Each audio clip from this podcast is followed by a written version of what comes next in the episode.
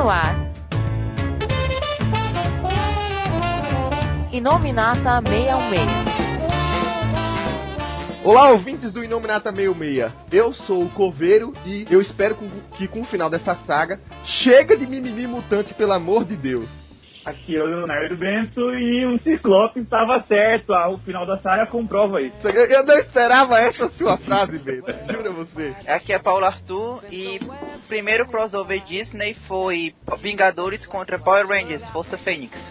É, olá, eu sou o Felgo e estamos aqui mais uma vez para comentar uma saga de quinta. Aqui é Marcos Pedro e Capitão sempre teve razão no final. Opa, já temos, temos uma boa divisão aqui de lados. E vale ressaltar aqui que o Marcos Pedro não é o Marcos Dark, que vocês estão acostumados a acompanhar no nosso podcast. É o nosso convidado de hoje, né, para discutir sobre esse podcast que vocês já devem ter sacado, né, já que chegamos ao final, finalmente, né, da minissérie Vingadores vs X-Men. E ele veio se juntar a gente, né, já tinha, acho que se inscrevido umas duas, três vezes para podcast, finalmente foi escolhido para estar aqui hoje. Fala aí, Marcos. Tudo bem? Tranquilo. E tô aqui para poder defender o lado dos Vingadores, por mais que muita gente encha muito mimimi por causa deles, mas os Vingadores, no final, tomaram a atitude correta. E além do Capitão, o Wolverine também tava certo e foda-se. O Marcos também tem uma curiosidade, ele, ele é um baita desenhista. A gente vai, vai deixar no final aqui você fazer um jabá do seu, seu trabalho, do seu site, viu, Marcos? Vamos, deixar isso para pro fim. Que agora a gente vai dar aquela nossa pausa que é pra leitura de e-mail.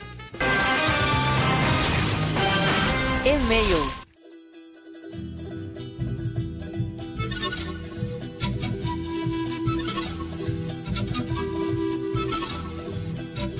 Olá, ouvintes! Estamos aqui mais uma vez começando a nossa leitura de e-mails. E olha, estou trazendo mais uma vez para vocês o Paulo Arthur. Olá, tudo bem? Paulo Arthur, eu, eu gosto que você participe da leitura que sempre, sempre rápido, categórico, assim, né? Não tem muita enrolação. Mas dessa vez você vai me ajudar a responder uma pergunta, cara. Tá bom. Olha só. Foi do Whindersson Confessor, do Rio Grande do Norte, Natal. Ele manda assim pra gente. Olá, galera do Universo Marvel 616. Tudo beleza? Tenho algumas dúvidas sobre os X-Men, pois passei algum tempo longe dos quadrinhos e gostaria que vocês me respondessem. Se não for dar muito trabalho. Bom, o trabalho não vai ser meu, que é o Arthur que vai tirar essa dúvida, porque eu mesmo tô até meio perdido aqui. Primeira pergunta, Paulo, que ele tá mandando aqui. Como e quando a vampira aprendeu a controlar seus poderes? Foi no arco do X-Men Legacy, do Mike Carey, pouco antes da Utopia, do, da, da saga da Utopia, em que o Professor Xavier e a Perigo fizeram lá uma coisa lá com ela que resolveu o problema psicológico que ela tinha, que era como se fosse mesmo uma trava mental, não um problema físico, o problema dela. Um pouco tempo antes eu lembro que ela tava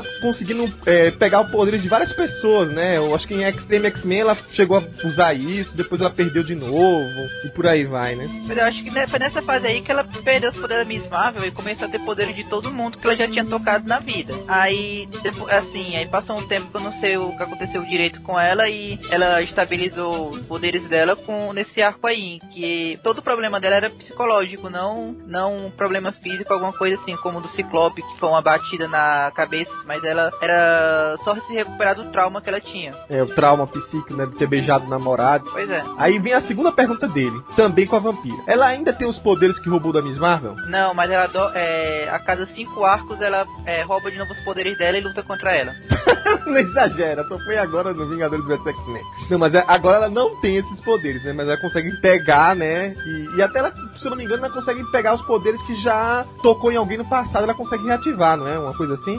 Acho que isso aí foi só o Chris Claremont mesmo. O que ela consegue, que eu vi ela fazer, pelo menos o Mike Carey fez ela fazer, foi é, pegar vários poderes ao mesmo tempo e mesclar como se fosse. Acho que era o mímico, como se fosse é, pegar vários poderes ao mesmo tempo e mesclar eles. É, o mímico fazia isso. E aí a terceira pergunta do Winston é o seguinte: Como o Magneto conseguiu recuperar seus poderes após o dia M? Essa eu lembro. É, se eu não me engano, foi com o Alto Evolucionário. Ele tava tentando reativar o, o gene mutante com o Alto Evolucionário. O plano, dele, o plano deles deu errado, mas o Magneto recuperou os poderes com, nesse plano. Mas só funcionou para ele. Foi, exatamente. Aí a máquina quebrou. Acho que foi o Ed Brubaker ou o Matt Fraction, né? Foi na transição dos dois que ele reativou os poderes dele. Foi o cara que fez o Magneto se ajoelhar. No, no só lembro disso. Até foi um Matt Fraction mesmo. Bom, aí vamos uma segunda pergunta, rapidinha também, porque essa leitura de e-mails tem que ser a jato. É do Matheus de Assis Martins. Aí ele manda pra gente: Olá, pessoal do Marvel 616. Acompanho o site há uns dois anos e desde a primeira vez que acessei o site nunca mais saiu da minha barra de favoritos. Opa, que bom, né? Gostaria de saber se vocês sabem dizer quando a revista da Capitã Marvel chega ao Brasil. Será que chega depois de Vingadores vs X-Men? E o que vocês acharam da nova fase da Vingadora Carol Danvers? Desde já agradeço e parabéns pelo trabalho no site. Continuem assim. Cara, então, agora a gente tem que esperar, né? A gente reza pra que venha depois de Vingadores vs X-Men, né? Lá nos Estados Unidos ela veio um pouquinho antes, né? Algumas edições antes. Inclusive ela já estreou aqui no Brasil com um uniforme novo, né? Ela deixou de ser Miss Marvel, tá assumindo como Capitã Marvel. Mas a Panini não deu nem sinal de que vai publicar a revista aqui, viu? Deve ser trauma da vez passada. É, pois é. Então a Miss Marvel, o pessoal xingou tanto naquela época, né? Que era o, o Brian Reed que escrevia, que agora nessa fase melhorzinha da é, Sue De- Decone, né? Que é a esposa do Matt Fraction, inclusive, que é uma fase é mais elogiada nos Estados Unidos. É, eu, peço- eu acho que a Panini vai demorar pra se arriscar.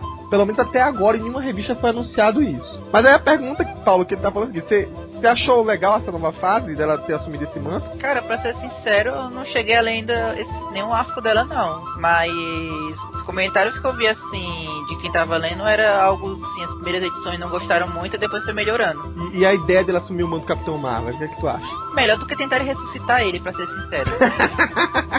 Isso é, isso é verdade. É, eu também, eu tô, eu tô começando a esperar é, chegar as coisas no Brasil pra ler, né? Eu não tô me antecipando muito, não, até porque a carga de coisa pra ler tem sido grande. Mas, assim, eu, eu gostei pelo menos do visual, né? Deu uma mudada radical, né? E, bom, é, é como o Paulo falou, né? Antes ela do que de novo ressuscitar um cara que morreu tão bem feito Capitão Marvel. Bom, então vamos encerrar por aqui. A gente tem muita coisa que discutir, mas a gente fica aguardando que vocês mandem cada vez mais e-mails. Vocês podem é, mandar tanto via formulário do site ali naquele menuzinho onde tem escrito contato, quanto mandar para inominata@marvel66.com. Então, Paulo, sem mais delongas, vamos que o cacete vai comer agora na nossa discussão com Vingadores vs X-Men. Tá, até mais.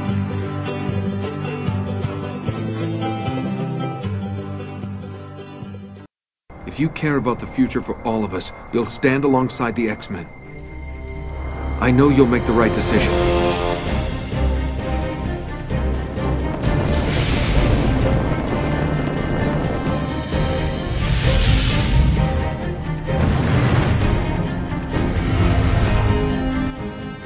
Pessoal, a gente é, já tinha feito um podcast anterior falando justamente sobre a Messias Mutante, né? Recapitulando toda a grande saga, né? A trilogia que foi feita em cima dela. Também fez um podcast sobre a Feiticeira Escarlate, que são, digamos assim, os dois alicerces principais para essa saga e que foram motivos também é, da edição zero, né? Que serviu de prólogo para essa edição. Nessa mesma edição que também saiu aqui no Brasil, a gente teve também o Avengers Extension, que justamente traz de volta um personagem que foi dado, acho que pela terceira, quarta vez como morto, né? Que é o viajante do tempo Cable, grande Cable, que dessa vez até que voltou meia boca. Ele tava meio perdido da, na situação, ele, ele tava meio perdido, meio confuso, se juntou com Blacksmith, né?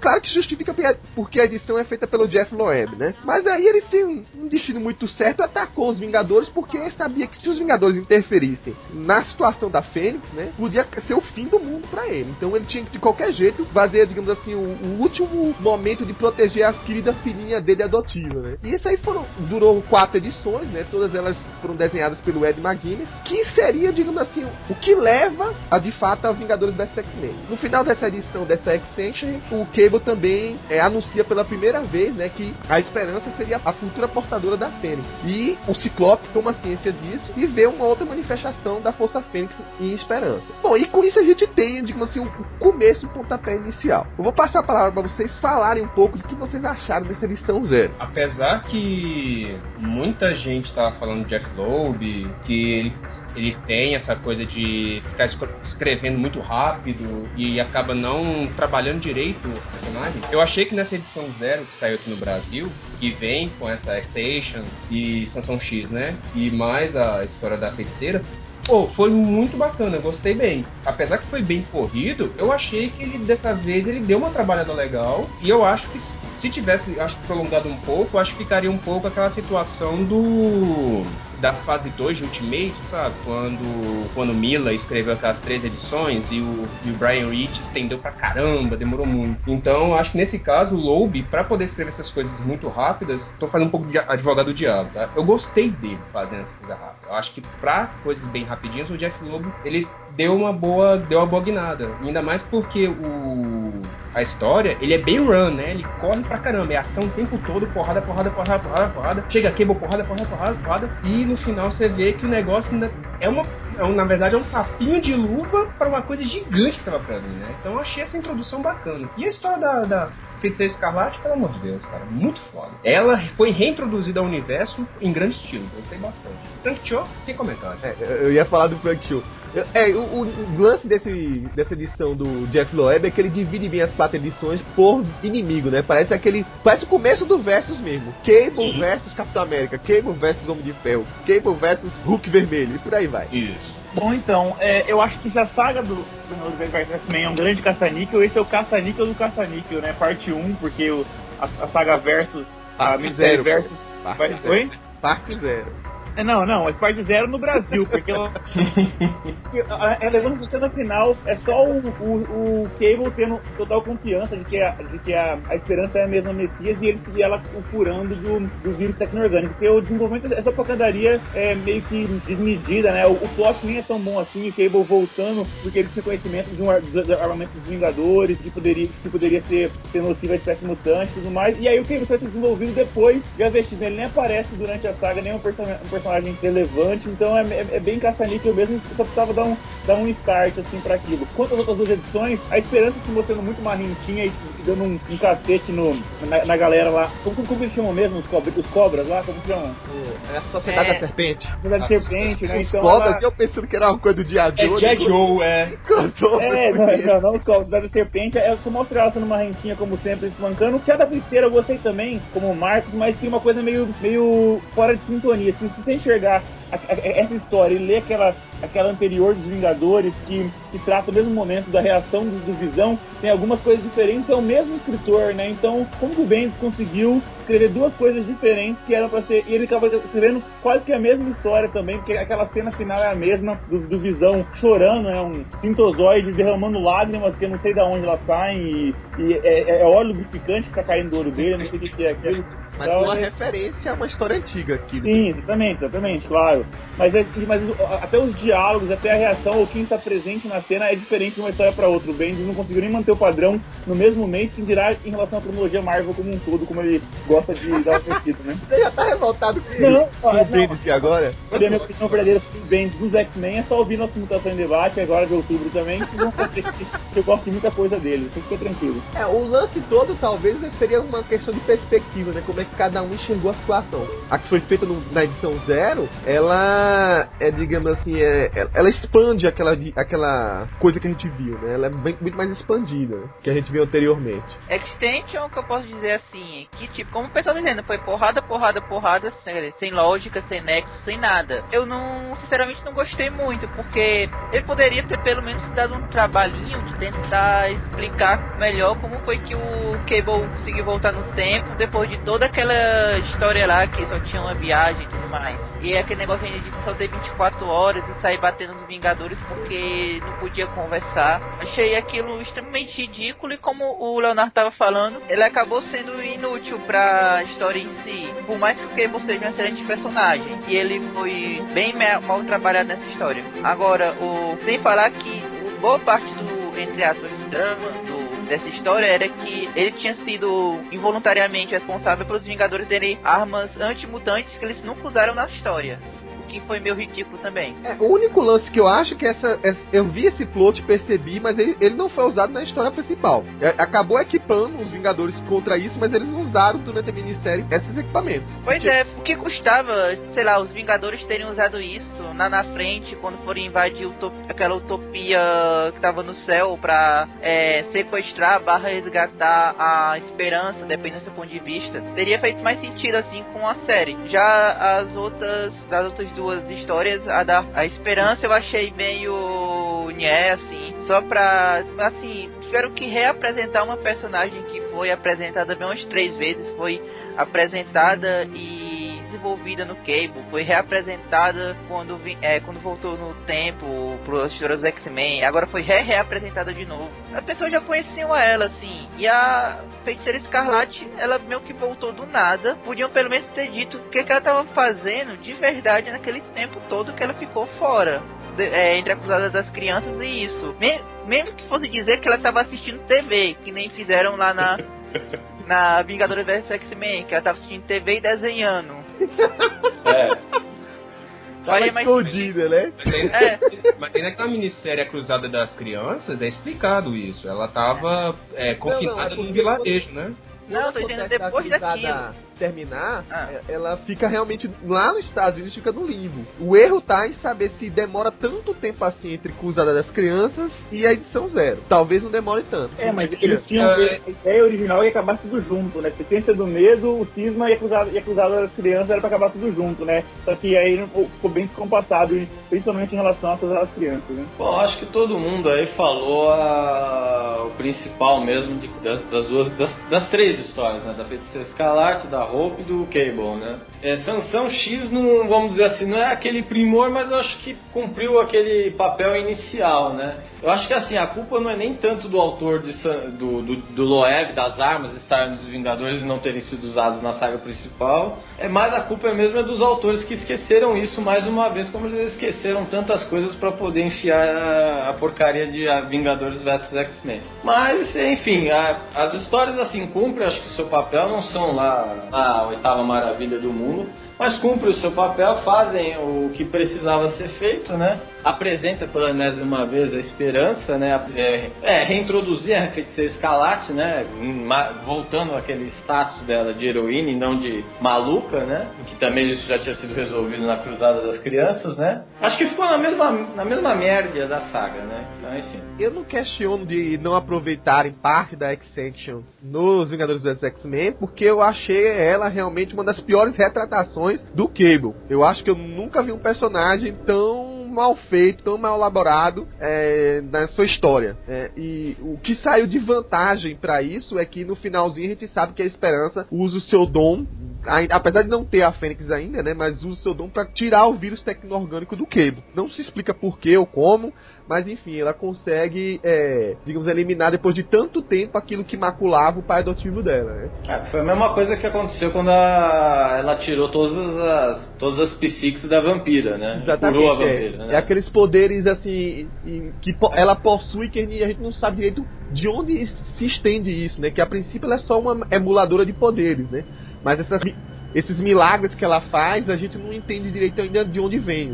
Mas isso será que não é por causa da extensão do poder da Fênix? Não, porque pelo que no caso aqui, ela desde pequena, é, isso foi mostrado umas histórias mais atrás, ela foi mostrada que o, o poder da Fênix ela era ilimitado. Só que, assim, com, a- com o passar do tempo, os autores não exploraram todo esse potencial. Às vezes, o próprio Loeb tá explor- explorou esse lado da, do, da, da, da esperança, pelo fato dela ter o, a- o poder da Fênix, ela conseguir já, assim, por, sei lá, vamos dizer, um insight assim, ela conseguiu utilizar esse, esse lado do poder da Fênix, né? É, já que ela tinha essa parcela da Fênix no, no- no corpo dela. Então, isso é que não deixa claro, porque a princípio a ge- a gente entende que ela só tem a Força Fênix quando a Força Fênix chega na Terra e toma ela no final, né? Mas assim, É. a- ela a- em alguns parcela. momentos no passado, realmente você vê um brilho da Fênix no olho dela, vê, digamos, ela, sei lá, surgir na essência da Fênix quando surge os cinco, as cinco luzes. Mas isso- não foi bem trabalhado, a gente fica na É. penumbra, né? É, é, o problema do Loeb, né? Igual eu falei antes. É, o, um dos problemas do Loeb é que ele faz a coisa tão corrida e não trabalha bem os personagens. Eu nem, eu nem diria que esse ponto é problema do, Lo- do, do, do Loeb. É, é, um problema foi de desde Segundo Advento. Tem esse, esse, esse envolvimento, mas nunca foi muito bem explicado, né? Na verdade, antes de Segundo Advento, quando é Complexo de Messias, quando ela. Logo depois que ela sai com Cable, mais de uma vez aparece sugestões de que ela teria alguma coisa a ver com a Fênix, né? É, tanto é que todas as teorias apontavam que ela seria a reencarnação da Jean, todas É. essas coisas, né? Mas no final das contas ficou, me, ficou meio que uma. Eu não sei se depois eles entraram, aprofundaram isso, mas meio que ficou essa questão desses poderes meio miraculosos dela, com a questão da vampira que estava infectada, que a vampira também estava doente, né? Quando ela, vamos dizer assim, ela curou. Além da própria infecção que ela tinha, que era, que ela, que ela tinha adquirido naquele arco do pandêmico, da, do, da época do Karen. E isso aí, de repente, sabe, puf, é a mesma coisa, foi o vírus tecno-orgânico, né? Como ela já fez uma vez, né? Por que não fazer de novo, né? Mas aí não explicou direito, né? Se eles ficassem usando muito isso, acho que tem a questão editorial também, né? Porque eles queriam meio que colocar essa saga pra andar mesmo, porque no, no lado, né, da, da rival, já tava rolando 952, né? E a Marvel já tava preocupada.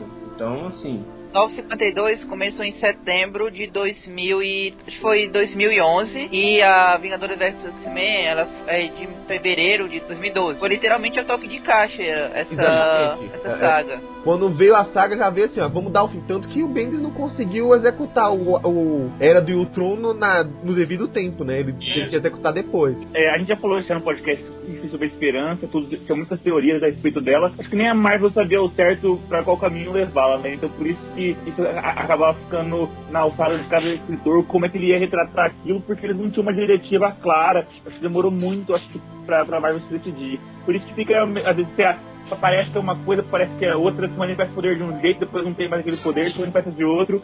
É, virou o samba do mutante doido, né? Então é assim mesmo. Samba, ó, Samba do Mutante Doido foi o jeito que a Panini publicou essa saga aqui. Não, não, Não, é. e- Se eu falar disso aí, É. eu posso falar 10 minutos de crítica da Panini, porque o que, que é aquilo? Meu Vamos Deus. deixar pro final então isso aí. Então, e, mas de certa forma isso é meio que um padrão da Marvel, né? Todos aqueles podcasts que a gente tem feito de personagens, né? Parece que é um padrão mesmo. Eles criam um personagem, não sabe direito como é que ele vai funcionar. Aí ele vai, né? O próprio Cable. O Cable nasceu de um, por um propósito, depois virou para outro, agora ele tá em outro. A esperança é a mesma coisa, ela segue mais ou menos o padrão da editora, né? Não, não foge à regra, né? The Avengers. That's what we call ourselves. Seguindo pro, finalmente pra saga propriamente dita, né? A gente pode separar ela em três atos, né? A própria Marvel separou em três atos. Claro que teve um amontoado de escritores envolvidos, né? O Jonathan Hickman, Matt Fraction, a- o Bendis, o Jason Aaron, enfim. Mas cada um cuidava de um argumento de uma revista. E mas só que a gente dividiu em três atos porque inclusive casa com a presença de alguns artistas um bloco de alguns artistas, né? E o primeiro ato foi desenhado pelo John Romita Jr., né? Eu não sei se mudou de artista durante o caminhar da história porque ele não aguentou o tranco, ou ele desistiu, ou enfim, o que, o que houve. Mas a Marvel batiza ele de é, It's Coming, né? Ela está vindo. E aí eu já recoloquei até no roteiro da gente com a, a briga, né? A posse por esperança, que basicamente gira em torno de- da vinda da Força Fênix, né? A gente já tinha um próprio prelúdio, né? A gente já tinha uma ideia de que ela estava vindo, né? Tinha aquele Nova que estava tentando impedir ela de, de consumir o outro planeta, né? Tentando salvar a população daquele planeta, mas mesmo assim não conseguiu, ela consumiu todo o planeta. E aí ele sai correndo, né? Sai correndo, não. Ele sai em disparada para um próximo planeta para tentar impedir um outro genocídio, né? O que acontece então é o seguinte, que quando esse Nova chega na Terra, é, cai, acaba caindo na- na- nas mãos dos Vingadores e o Tony Stark percebe que ele tem um tipo de energia peculiar. Não sei como ele chegou a essa conclusão, mesmo porque os Vingadores não tiveram nada a ver anteriormente com a Fênix. Eu nem sabia se eles sabiam que existia uma. E aí eles foram chegar até o, o- as autoridades americanas, né, o presidente e tal, pra avisar que tinha uma grande ameaça que podia destruir completamente o planeta e que atitude tomar. Nesse meio tempo, eles acabam querendo ir atrás de um consultor mais entendido de Força Fênix, vão até o Wolverine, que, como a gente sabe, não estava muito feliz com o Ciclope, e aí já prepara todo o terreno, né, pra ter uma grande confusão em Utopia. Já ciente que Ciclope estava daquele jeito, né, que acreditando piamente que a esperança era a única esperança, né? Vamos ser. E- única esperança dos mutantes. E o capitão temendo pelo mal maior de todo o planeta. Há aquele embate na praia, né? Que a gente pode discutir aqui o, ambos os lados, né? O, o que é que um pesa de um lado e do outro, quem é que estaria certo nas suas considerações ali, mas eu vou deixar essa parte com vocês. E nesse meio tempo, a própria esperança, amedrontada por tudo aquilo que está sendo ocasionado por, pela presença dela ali, foge. E aí é que a gente tem, digamos assim, a, a- o principal desse primeiro ato, que é essa briga entre os dois lados, é ao mesmo tempo que a esperança, né, que seria o trunfo do- dos dois grupos, né, conseguir chegar até ela, capturar ela, sai perdida por aí, pelo, pelo mundo, né, fugindo por tudo quanto é jeito, usando tudo que aprendeu com o Cable pra conseguir escapar, né, maquiando a, a identidade dela pra que a cérebra não conseguisse captar ela. É basicamente de que lado você está Primeiro, eu, eu não acho que a, a atitude do, do, do Ciclope dessa coisa dele ser crente, fervoroso, sabe, doentio, tenha sido a atitude correta dele para o que aconteceu nessa, nessa briga Vingadores versus X-Men. Essa coisa dele confiar demais na esperança, ainda mais pelo fato de ter sido pedido do próprio Cable, né, dele ficar cegamente por isso. É, eu acho que ele deveria realmente ter, ter visto, visto os lados e e também ter entendido o lado do, dos Vingadores, porque os Vingadores, nesse caso, eles nunca tinham confrontado com a Fênix, né? É, no caso, esse, nessa briga foi o primeiro contato dos Vingadores. E no caso, a atitude do Capitão também foi um pouco equivocada. Apesar que eu continuo, eu fico do lado do Capitão, eu fico do lado dos Vingadores. Porque nesse caso, eles estavam pensando apenas na Terra, eles não estavam pensando apenas na sociedade mutante. Eles têm um mutante, e tem mutantes na, na equipe dos Vingadores, então assim, eles estavam pensando no, no todo e não apenas numa raça, que foi o caso do Ciclope. Eles estavam pensando só neles. Tudo bem, eles estavam em extinção, mas caramba, eles tinham que pensar no todo e lembrar da porra do. do, do desculpa o palavrão, vocês podem falar. Tem a questão da Fênix, que é o quê? É uma entidade que chega para destruir e depois é que vem o renascimento. Tanto que na história do Terrax mostrou isso, que a Fênix chegou, destruiu o planeta onde Terrax estava, o Nova tentou é, avisar sobre essa destruição, só que no final da história nasce uma plantinha, que no caso é o quê? É o renascimento. Isso eu achei foda. Mas o, a, o Ciclope não pensou nesse lado. Eles tiveram péssimas experiências com a, a Fênix. Fênix Negra, é, aquele, a saga Inferno. Putz, será que eles esqueceram? A Jean Grey morreu por causa da Fênix, Então, é, assim, controvérsias. Ah, não, não, não, não, não, há controvérsia, há controvérsia. Não, não. A Jean nunca morreu por causa da Fênix, hein? Isso é cronologia, isso foi esquecido na saga. Pois é, isso que é outro problema também. Mas eu acho que... a Jean não morrer também foi um retcon, porque foi um retcon ah, mas aí, mas então, do mas o X-Factor. Então, é, então, mas aí, por cronologia, a Jean nunca morreu. Agora É. morreu. Bom, agora, agora da ela, Fênix. ela tá, tá comendo grama pela, pela Mas raiz. ela não morreu por causa da Fênix. Mas, Marcos, você falou que achou que a atitude do capitão também foi equivocada, mas não disse por que foi. Então, a questão da atitude equivocada do capitão foi de ter chegado daquele jeito com aeroporto-aviões, dando aquela aquele de autoridade, falando que vai chegar e vai tomar a esperança de qualquer jeito. Não, eu acho que ele deveria ter. Acho que, sei lá, sabe? Tipo assim, eu acho que ia ficar um pouco monótono, não sei se ia vender muito, mas sei lá, os dois discutirem a situação, sabe? Como aconteceu nesse arco zero, que no caso o Ciclope chegou e meio que apartou a briga do Cable contra outros caras, sabe? Aí acho que isso, sei lá, acho que foi um problema de roteiro mesmo isso, porque eles esqueceram tanta coisa que a coisa ficou um pouco é, atrapalhada, assim. É, de um- um- no que foi mostrado no Zero, que Ciclope estava um pouco mais centrado em poder abafar a situação, na edição, na- no início da edição, da primeira edição, que o Capitão chega botando, botando dedo na cara do Ciclope, falando assim, não, nós vamos pegar a esperança, nós vamos colocar num lugar mais seguro, ou no outro planeta, e para poder salvar o planeta Terra, porque a Fênix está chegando. A gente nunca lidou, mas a gente não quer ter a possibilidade de erro, entendeu? Isso foi a, a mentalidade militar do Capitão. Lembrando que o Capitão é militar, então, como militar, ele pensou na coisa mais direta. Ele não pensou muito como humano, né? Ele pensou como o diretor da SHIELD tem que botar pra fuder. Então, acho que esse foi um pequeno erro do Capitão, mas eu acho que a atitude do Capitão foi correta. Ó, foi um erro, como você falou, né? Justificado, porque tinha que ser daquele jeito. Ele não foi, digamos assim, pesaroso, é, É. considerou pelo lado dos outros, por aí vai. É o que eu costumo falar, né? Tem um maluco dizendo que a salvação tá na bomba nuclear, que ele tá com o dedo Sim. apontando. Exato. Aí você vai chegar e falar assim, meu amigo, é, me, vem cá que eu vou pegar essa bomba. Ele fala, não, você vai fazer o quê? Ah tá, vamos embora, tchau. É meio estranho. É, exato. Mas só que do jeito que ele chegou com aquele aeroporto-aviões, já chegou intimidando, entendeu? Tipo Não, assim, a gente você tá numa ilha e você vê um bicho daquele tamanho, que é aeroporto-aviões da SHIELD, Se bem que o aeroporto não tava imediatamente, né? As- o, o, o momento de, digamos assim, de represália do capitão foi aos poucos, né? À medida que o Ciclope foi se colocando cada vez mais ríspido, aí ele foi tomando atitudes mais drásticas. Não, e outra, e eu acho que ele acho que piorou mais um pouquinho a situação, a presença do capitão, sabe? Dele estar com o uniforme e com o escudo. Se, eu acho que se ele tivesse com aquela roupa dele de, de diretor da Shield, eu acho que ele seria menos ainda é, ameaçador do que aquela roupa com que ele tava. É a roupa dele de ataque, né? Então aquilo também chamou a atenção. Então tem um monte de fatores aí que já colocou o Ciclope já na pilha, assim, entendeu? E o Ciclope ultimamente já não tá muito, tá, não tava batendo muito bem da bola. Ele já tinha perdido muito aluno, já travado a pior briga da vida dele com o Logan, sabe?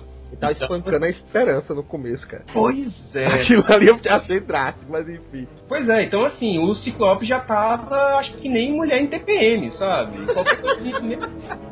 É, nesse naipe. Ele tava, qualquer coisinha já tava explodindo. E o capitão tocou, botou o tempo na vida, é isso. Mas pra mim, eu acho que o mais correto aí foi o Logan. O James, o Logan. Ah, não, o Logan também não. Lo- Não, não. Ah, peraí, Não dá, não dá, não dá, não As três posições são importantes, né? O, o Wolverine, ele tava. Ele ia matar a menina, mas enfim.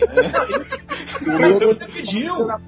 Mas o menino, a menina pediu. Pô, mas não dá, né? Eu acho o seguinte, o- a esperança, acho que nesse lado, o Logan, pra mim, foi, foi muito importante nesse ponto, porque ele, ele realmente pode ser mostrado como aquela coisa do samurai, sabe? Tipo assim, eu, é, a esperança virou pra ele e falou assim: eu confio apenas em você pra você tomar uma atitude que nenhum outro tomaria. Ele é o cara que seria o ponto final, entendeu? Se tudo desse merda, ele era o cara. Então, assim, se fosse, se ela tivesse pedido pro capitão, ah, não, posso, porque é uma menina. Se, pedisse- se pedisse pro Ciclope, ah, você é a esperança de toda a raça mutante. Sabe? Então, o, Ciclo- o Wolverine Eu não. gostei das suas vozes de cada personagem. Faltou a voz do Logan você fazer. Pois é, a do Logan é, é aquela coisa do tipo assim, ela confia no Logan porque o Logan é do tipo, você pode fazer isso? O Logan já tem tanta merda na vida dele, uma mais, uma menos, não vai fazer diferença. Tá, tem razão.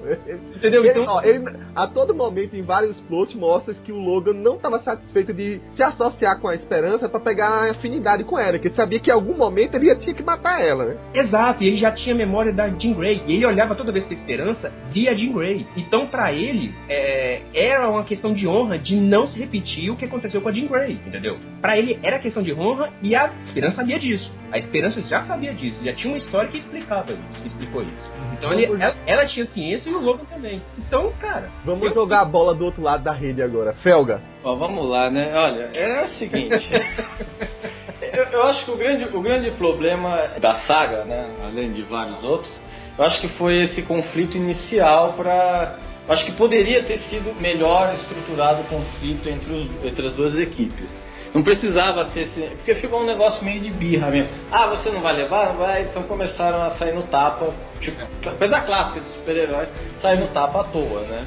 Poderia ter sido melhor desenvolvido, inclusive essa questão do próprio Logan tentar matar a menina. Isso poderia ter sido o grande estopim da, da divisão entre as duas equipes. Até porque o Ciclope, quando ele na verdade ele também é ardiloso, é calculista. Ele não é, não é só um cara que sai dando porrada, ele é um cara que se fosse, vamos dizer assim, seguir uma certa lógica, ele pegaria tudo bem, vai vou ouvir o que, o que os, eh, o que os Vingadores querem e tal, recebia, fazia um mise-en-scène e na primeira tentativa derrubar os caras. Não foi feito isso tal, né? Mas enfim, e, eu- eu- eu acho que o conflito, a atitude do Logan poderia ter sido usada pra você estruturar melhor o conflito. Ah, então você, capitão, destruiu o Logan pra matar a menina, então aí começava. Teria um start melhor, né? Porque no final das contas virou, virou briga de briga de ah, eu quero, eu não quero, eu quero, eu não quero, eu quero, eu não quero. Então, é, de certa forma, o Ciclope pô, tá, certo em querer defender a menina, tava, mas acho que faltou jogo de cintura para poder é, levar melhor essa situação, né? Não precisava sair na porrada logo no primeiro número, né? Ciclope, se ele tivesse um- alguns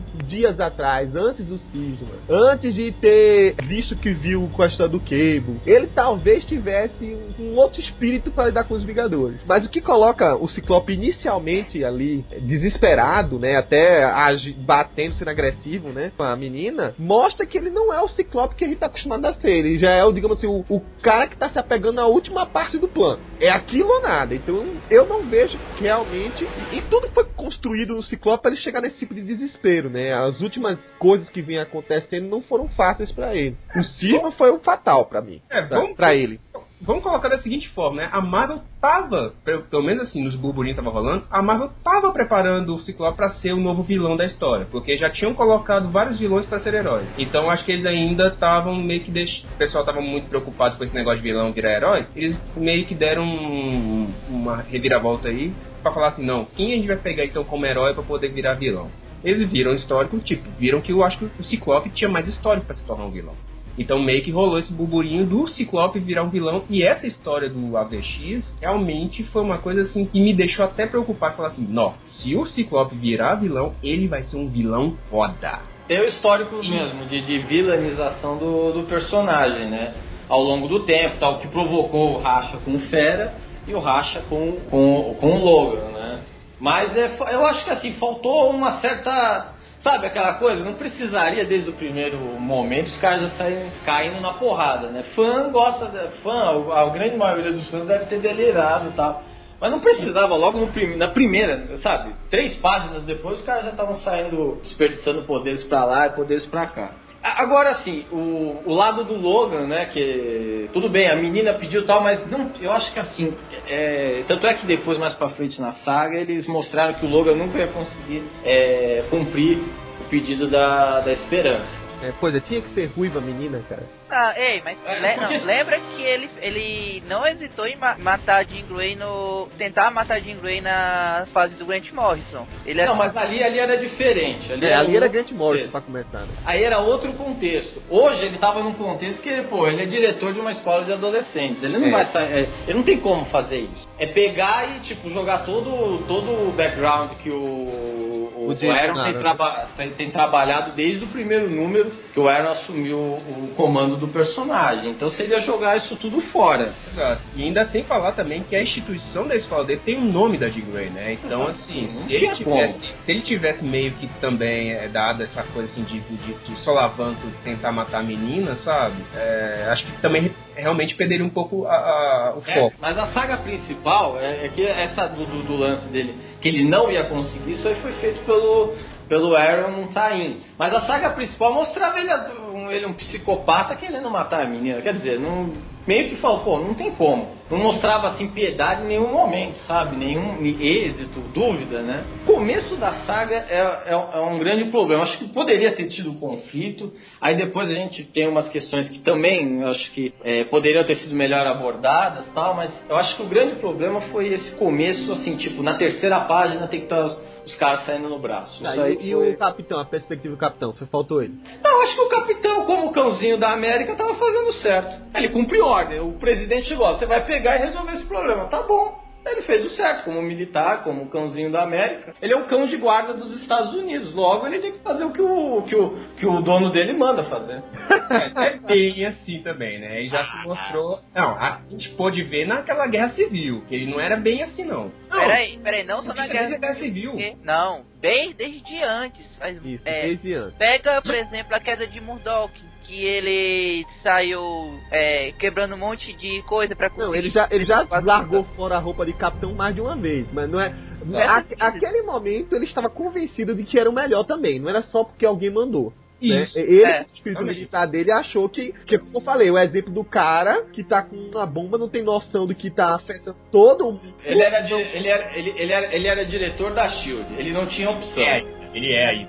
Ele é. Não, então, mas- assim, ou ele cumpria a ordem do presidente, ou ele então entregava o cargo e o outro cumpria a ordem. Tem duas coisas aí que vocês não estão levando em consideração. A primeira é que ele é diretor da SHIELD e estava cumprindo a ordem do presidente, mas foi ele que chegou e avisou o presidente a história toda. Se ele tivesse, estamos investigando ainda, e tivesse ido conversar com o Ciclope em vez de só escutar o Wolverine e o Fera, aí poderia ter sido um pouco melhor. Faltou muito traquejo diplomático Não, ambas as partes. Aí faltou Capitão mesmo, América e outra coisa ainda por cima, é, ele estava de tão cabeça quente que quando ele teve a oportunidade de chegar pro Ciclope e dizer, ótimo, a gente venceu vocês, vocês estão rendidos, agora eu, por favor, eu só quero sentar e conversar contigo uns segundozinho. Não, ele queria prender todos os mutantes que estavam na ilha. Aí que ele passou de vilão para todos os mutantes da ilha o tempo direto, acho que foi na edição 3 que isso aconteceu.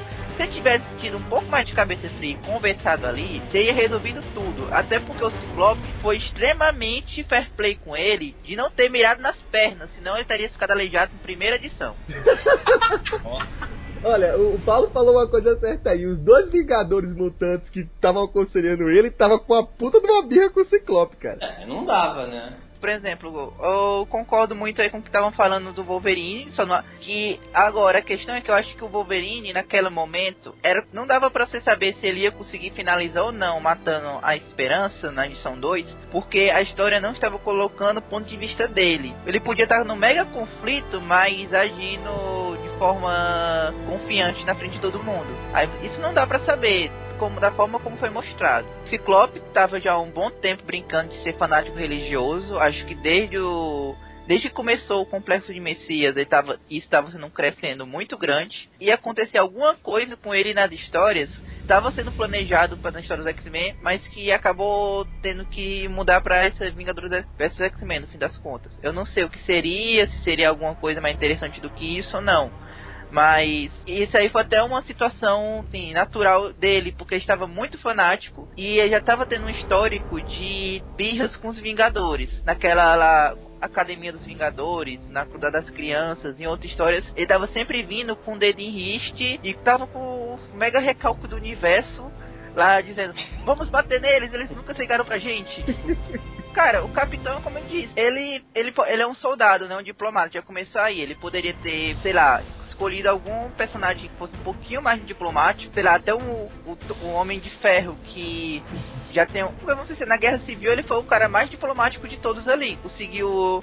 Ele venceu a guerra mais no papo do que na, na porrada em si. Convenceu até a população de que estava certo e que estava errado. É, mas ali ele, ele não ia colocar o, o Tony Stark, porque o Tony Stark, desde o problema da iniciativa, ele estava sublegando qualquer poder a ele, né? Você vê que, por exemplo, é, quando funda os Vingadores no início dessa nova era heróica, ele está ainda com um pouquinho de ressentimento com Stark, né? Então é, com certeza o Stark mas, poderia, mas, mas ele também poderia, poderia ter mandado Pantera Negra, por exemplo. É Pantera é colocado, Negra. é colocado qualquer personagem que fosse um pouco mais calmo, porque da forma como foi, tanto fazia ele como o Hulk vermelho ali, que ia dar merda do mesmo jeito. É, não. Hulk vermelho ia piorar a situação. O Hulk vermelho nem chegaria na praia. Eu acho que já chegaria na praia já soltando um soco na água e detonando tudo. Eu não vejo o discurso inicial do capitão tão abrupto. Ele, ele, ele é seco, ele não é ofensivo. Ele é apenas não. assim, ó estamos com pouco tempo, vem. E depois a gente conversa isso, porque a merda lá tá vindo e cada vez que a gente perde tempo aqui conversando, vai piorar. Eu não vejo nada assim tão ofensivo. É o meu jeito de olhar aquilo. O problema, Coveiro, não é ele ter sido abrupto ou seco. O problema é quando você vai falar com um fanático como o Ciclope, que tem uma ilha de mutantes hiperpoderosos, ou você vai que nem ele foi, que é pra, pra uma batalha, ou você vai todo cheio de dedos tentar conversar e tentar convencer ele primeiro. Ele podia ter tentado fazer isso, ele estaria com a razão e poderia então finalmente bater nos outros, mas não, o Capitão América, ele praticamente ele foi com um adesivo escrito me bata no escudo dele. Bom, bola do outro lado da quadra agora, tá quietinho aí, eu tô achando que ele tá já armando tudo, escrevendo aí. Leonardo Bento. Não, que isso, gente. Aqui, como eu já falei tanto no debate, tô diferente pra participar. Então, que eu acho assim, duas coisas que, que teriam, teriam evitado, evitado tudo isso. Primeiro é que os Vingadores não têm telepata é, de alto nível do seu lado e, e, ou qualquer telepata que, numa conversa com a Emma, assim, uma coisa mais transparente, mesmo a ajuda do Xavier já desde o começo, já se difere todas as coisas. Cada um saberia da intenção do outro, estaria tudo resolvido, não teria porrada, não teria saga, não teria raiva, não teria recuperado a liderança no mercado americano. Bom, é isso aí, vocês entenderam já o ponto. O segundo ponto é que poder resolver muita coisa, o capitão chegar e falar assim, olha, é isso, isso, isso. Bem, Ciclope, pega seu time na extinção, monta um grupinho aí, vem você e a menina, vamos todo mundo junto pra resolver essa parada. Não é assim, me passa a menina que eu vou levar, que eu tô precisando levar porque a, a Fênix vai poder, vai poder com o mundo. Bom, inclui o Ciclope no meio, você virou as costas muitas vezes, chegou depois, da, no começo da era heróica, estendeu a mão, mas agora você, você não tá considerando mais de novo, faltou talvez um desenvolvimento melhor, mas é claro, isso é tudo roteirismo, porque se, existisse não haveria saga, não haveria nada, não haveria, não haveria evento, não, não haveria vendas, né? Então dá pra entender. Quanto à perspectiva de cada um, começar pelo Wolverine, ele espera, eu considero trairagem, assim, tudo, Vingadores de da mãe. É, isso, é, isso é deboche, isso aí é, é, é sacanagem, é golpe baixo, é rasteira, é bater na mãe. Olha, Bento, Bento você não acha que se o Capitão, ao invés de falar com o Wolverine, tivesse falado com o Fera, não seria pior? A imagem que ele faria do Ciclope. Os dois são tudo filho da puta. O Fera é o principal isso? puta. O, o, o, isso? É tempo, entendeu? Então, o, o, o, Wolverine é isso. Eu entendo que é ele que tinha uma. Ele que é responsável aquela edição de 529, que foi. Ou 39, acho que foi do Duncan X-Men Wolverine com a esperança que ela reforça mais uma vez o pedido pra ele. É um, é um bom indicativo. O Wolverine fez o que tinha que fazer, mas ele, ele, tomou, uma, ele tomou uma posição é, que, que, que, mantém a linha desde season, mas, mas poderia ter sido mais flexível nesse ponto pelo respeito que ele tem pelo Ciclope e muita coisa a mais. O Ciclope tava desesperado mesmo, né? Então, ele, já que ele já estava abraçado no grupo de extinção, que tinha mais da metade da galera como ex-vilão, você já viu que o cara tava muito desesperado. E com a Fênix vindo, ele pensou, olha, já que vai destruir tudo, eu tenho pelo menos uma chance de. O renascimento tá ali, tem esperança como a, como a esperança. Né? Então, perdão do, do trocadilho, é esse mesmo. Ele, ele, ele deu, ele fez a shot ali, né, naquele momento. Já o Capitão América, como eu, como eu falei, é, eu concordo com o, com o Pelado nesse sentido que ele foi, é um cara muito menos diplomático, muito mais é, combativo, assim, tudo o, o que atrapalharia as negociações. Ah, e eu acho que ele, o Marcos lembrou da questão da Guerra Civil, eu acho que, eu acho que o Capitão lembrou na hora, entendeu?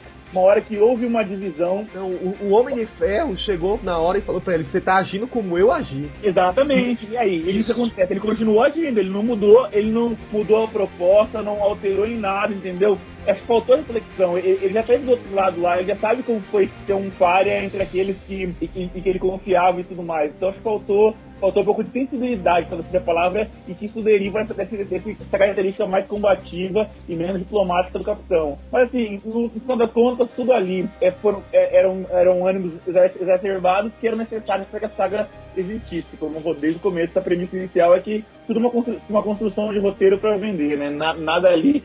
Se, se, se existir, existirem muitas inconsistências, elas eram necessárias mesmo. E como a gente viu no decorrer desse primeiro ato, né? Enquanto a esperança saia perdida pelo mundo, né? Os X-Men se batiam em tudo quanto era canto porque ela meio que maquiou o sinal dela para vários pontos diferentes do planeta, né? Então mandaram a equipe de Vingadores e de X-Men pra tudo quanto é lado se rechaçando. Enquanto isso teve edição versus pra lá, mostrando como é cada, cada combate. Teve alguns times interessantes que era parte da equipe dos Vingadores indo pro espaço, né? Seriam os Vingadores secretos para tentar impedir que a Força Fênix conseguisse chegar até a Terra. Uma vez que não conseguiram impedir, né? Eles tentaram pelo menos captar alguma essência da Fênix, ou tentar deter, né? Capturar alguma coisa da Fênix. E isso aí foi, digamos assim, o um, um mínimo suficiente para produzir dados para o Homem de Ferro produzir uma máquina, né, um equipamento que a princípio seria para eliminar a Força Fênix. Assim acreditava ele. Era a última esperança, no caso, para os Vingadores, né? Conseguir deter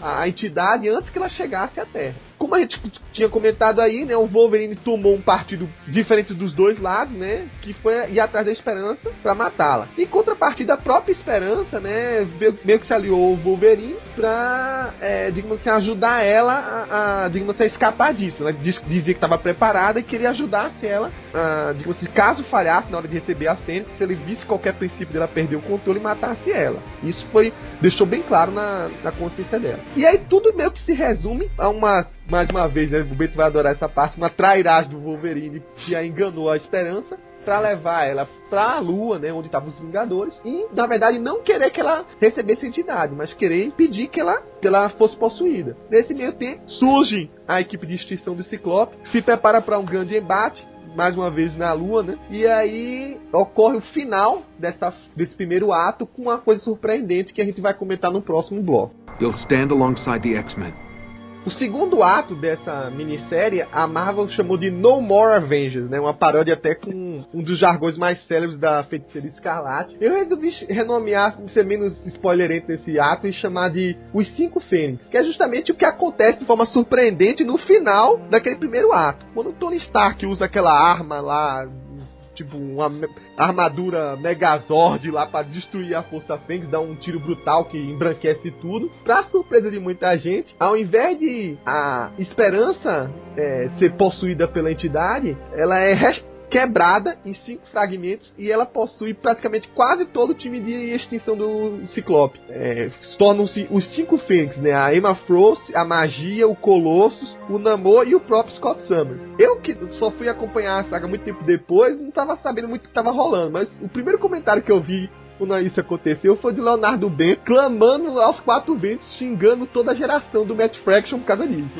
Eu, hoje em dia, depois que eu vi, eu até, sei lá, não achei tão ruim ou tão acelebrado, apesar de eu não estar tá gostando muito do que o Matt Fraction anda fazendo. Eu até curti a ideia, curti um pouco do, da concepção artística dos personagens e, e achei interessante ele jogar de repente esse plot de transformar o, os X-Men super deuses, né? E querendo ou não, agora eles eram, digamos, os os regentes do status quo agora. Eles agora eram praticamente os de novos deuses e estavam ajeitando o mundo. Agora passando agora pro Bento, é, justamente pra ele contar um pouco do que, que a- as primeiras impressões disso, né? Ele teve esse contato sem spoiler nenhum do que aconteceu. Então, eu penso, lembra assim, quando, quando eu li assim tudo, isso aconteceu de cara, é, eu, eu já percebi, já percebi, percebe que é uma cagada assim dos Vingadores, né? O Tony Stark tenta resolver a parada, tudo, mas ele caga em cima da merda, vomita em cima do vômito do outro, assim, aquele negócio escatológico, assim, né? ele, ele, ele pisou, pisou, já que tava com, o pé na merda, afunda mesmo, né? Aquele negócio, e, e isso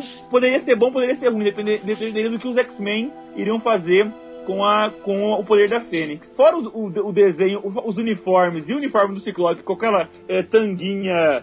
é, é, não, não, aquilo, aquilo foi errado, aquilo foi deboche da Marvel mais uma vez. Errado. Outra coisa tipo assim. fashionistas, seu. Não tem, não tem explicação aquilo ali. É, é- é sacanagem da pura, assim, tudo. É tipo a galera com a tatuagem Logan estava certo nas costas. É, é só por ser isso. Não tem, não tem o que dizer daquele, daquele uniforme. Quanto Esse é o motivo que eu sou pró Capitão América. Ele não tá usando tanguinha. É, mas, mas aqui é, mas sacanagem, aquilo é sacanagem, né? Vamos, vamos respeitar, né? É, é o deboche, é, é a, é a clara opção da Marvel em dizer que os Vingadores é, ganhariam, principalmente porque, como teria, gente já sabia que eram três atos já, e, e, e entre primeiro e segundo, segundo e terceiro, haveriam, haveria duas mudanças drásticas de rumo. A gente percebe que se os, se os X-Men estão por cima na carne seca no ato 2, o ato 3 seria, o ato 3 seria a ladeira abaixo, porque acontece. Mas no ato 2 tem muita coisa legal. Porque, assim, os X-Men tran- tentando transformar o mundo para melhor. Então eles estavam tentando usar o, o poder para poder caminhar o mundo à perfeição. Que aí eu, eu acho que tem duas formas de ler isso. Primeira forma é o seguinte: os Vingadores ficaram putos pra caramba. Porque eles sempre tentaram fazer um monte de coisa e os caras, com um piscar de olhos, estavam conseguindo resolver muitos problemas aí. Aí tem aquele ciúminho bobo, aquela invejinha, pô, tentei a vida inteira, chega os caras aí, senta na janelinha, resolve o problema do mundo, e eu, eu, eu vou ficar sobressalente, vou me demitir, não vou ter mais emprego, pra que é super-herói e tudo mais, né? E aquilo.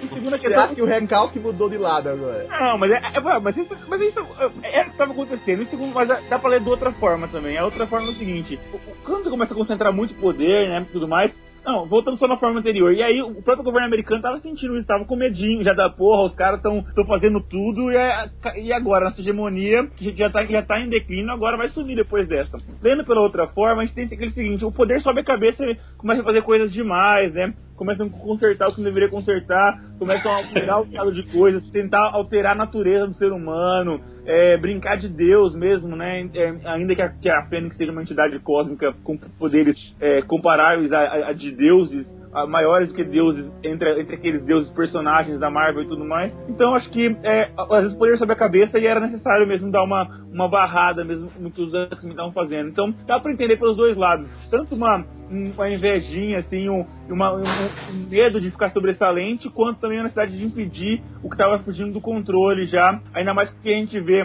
é, é, é indo nos tains, que a gente vai falar mais pra frente, mas é quando, quando vai mostrar, por exemplo, é que os X-Men estavam aprisionando alguns Vingadores, tal, pra, pra, pra que eles não, não atrapalhassem, já é- aí já é, já, já- a gente tá vendo já uma ditadura, já uma, um totalitarismo, então, é, por que não uma crítica, então, ao socialismo real da União Soviética, ou muita coisa assim do, do que, que, que aconteceu, que se propunha ser algo revolucionário que alteraria a ordem e, traria a equidade e a justiça, mas que acabou com uma, um aspecto, aspecto totalitarismo, né? Então acho que foi isso. Dá pra ver dos dois lados já o que aconteceu nesse segundo ato. E a- aquela reunião da, da ONU que o Pantera Negra, Pantera Negra fica até meio assim, em dúvida. O que, é que você interpretou dela? Sabe? Quando chega o Ciclope com os cinco e fala agora, quem manda aqui sou eu. É, então. Põe o pau na mesa e. Ele acaba com a soberania do, dos países e fala o seguinte: ele, ele se coloca acima É. do poder de qualquer outro país. É, é, né? é o que eu tô dizendo, é, é- é- já, já é extrapolar demais, claro. É, a, a- a organização é, do sistema internacional em estados, que é, é algo que é adequado ao nosso mundo hoje. Se tivesse um Deus com poder que para resolver tudo, ela não seria necessária. Mas você precisa ser tão, tão assim também, acabar do nada, pé na porta. Na- isso não diferencia nada da, da atitude de pé na porta é, do, do, cap- do capitão na, na primeira edição, não diferencia nada de muitas coisas que aconteceram já, já, já, já no mundo que desandaram pro mau caminho. Então, é o Ciclope banca- pagando de Deus mesmo assim, sendo tão hostil. E os mutantes, já, ele, ele, ele levantou mais uma onda de desconfiança e de, e de temor à espécie mutante, algo que já acontecido antes. Por exemplo, por, por exemplo, em Cisma, com o próprio Ciclope, o Wolverine e a participação mais que fundamental do Quentin Quire no começo de Cisma na conferência de desarmamento, já, já cria já uma hostilidade em relação aos mutantes novamente. E não é nada diferente do que já aconteceu ao longo de toda a história da espécie é, no universo Marvel, que é ser meio odiado pelo mundo que eles precisaram proteger, né? Então é, o Ciclope, ele mesmo comprou, ele mesmo trouxe uma nova briga, né? Trouxe uma nova onda de hostilidade a ele, o que não poderia acabar, acabar bem como nunca acabou quando governantes assim o fizeram. Quando, quando eu resumi essa história pro site, eu não sei se você chegou a ler a resenha, Beto, mas eu, eu usei uma, um ditado, uma máxima popular que fala o seguinte, que o rebelde que toma o poder é o maior conservador do dia seguinte, é o maior ditador do dia seguinte. É verdade. Então, assim, na, na verdade a gente acha que sempre o status quo atual é o repressor, é o, o, o maquiavélico, é o, o o lado ruim da história, enquanto que quem tá do lado brigando pelos seus direitos, né, pelo seu sua, direito de também fazer parte daquele governo, de poder falar, de poder atuar, é que seria o lado bom da história, né? É, visual carnavalesco total. Parece que chamaram alguém lá da escola de samba pra resolver aquilo. Tirando o Ciclope, que era um plágio do Asa Noturna do reboot com fio dental. assim, tipo, eu vou ser sincero, eu fiquei surpreso com o que aconteceu, porque eu não, eu não esperava que a reviravolta fosse ser essa. Eu sabia que os, os X-Men iam ganhar de alguma maneira, porque era a única maneira de ter uma reviravolta ali. Mas não que iam ser cinco Fênix, até porque pareceu um, uma ideia meio idiota. O, você passa, você tem a história todinha é, o prelúdio dela era estamos juntando a Fênix de novo, estamos juntando a Fênix de novo. Ela está finalmente completa, como nunca esteve na cronologia da Marvel antes. Aí a primeira coisa que eles fazem é separar ela em cinco de novo, com o direito ao Homem de Ferro usar o Megazord.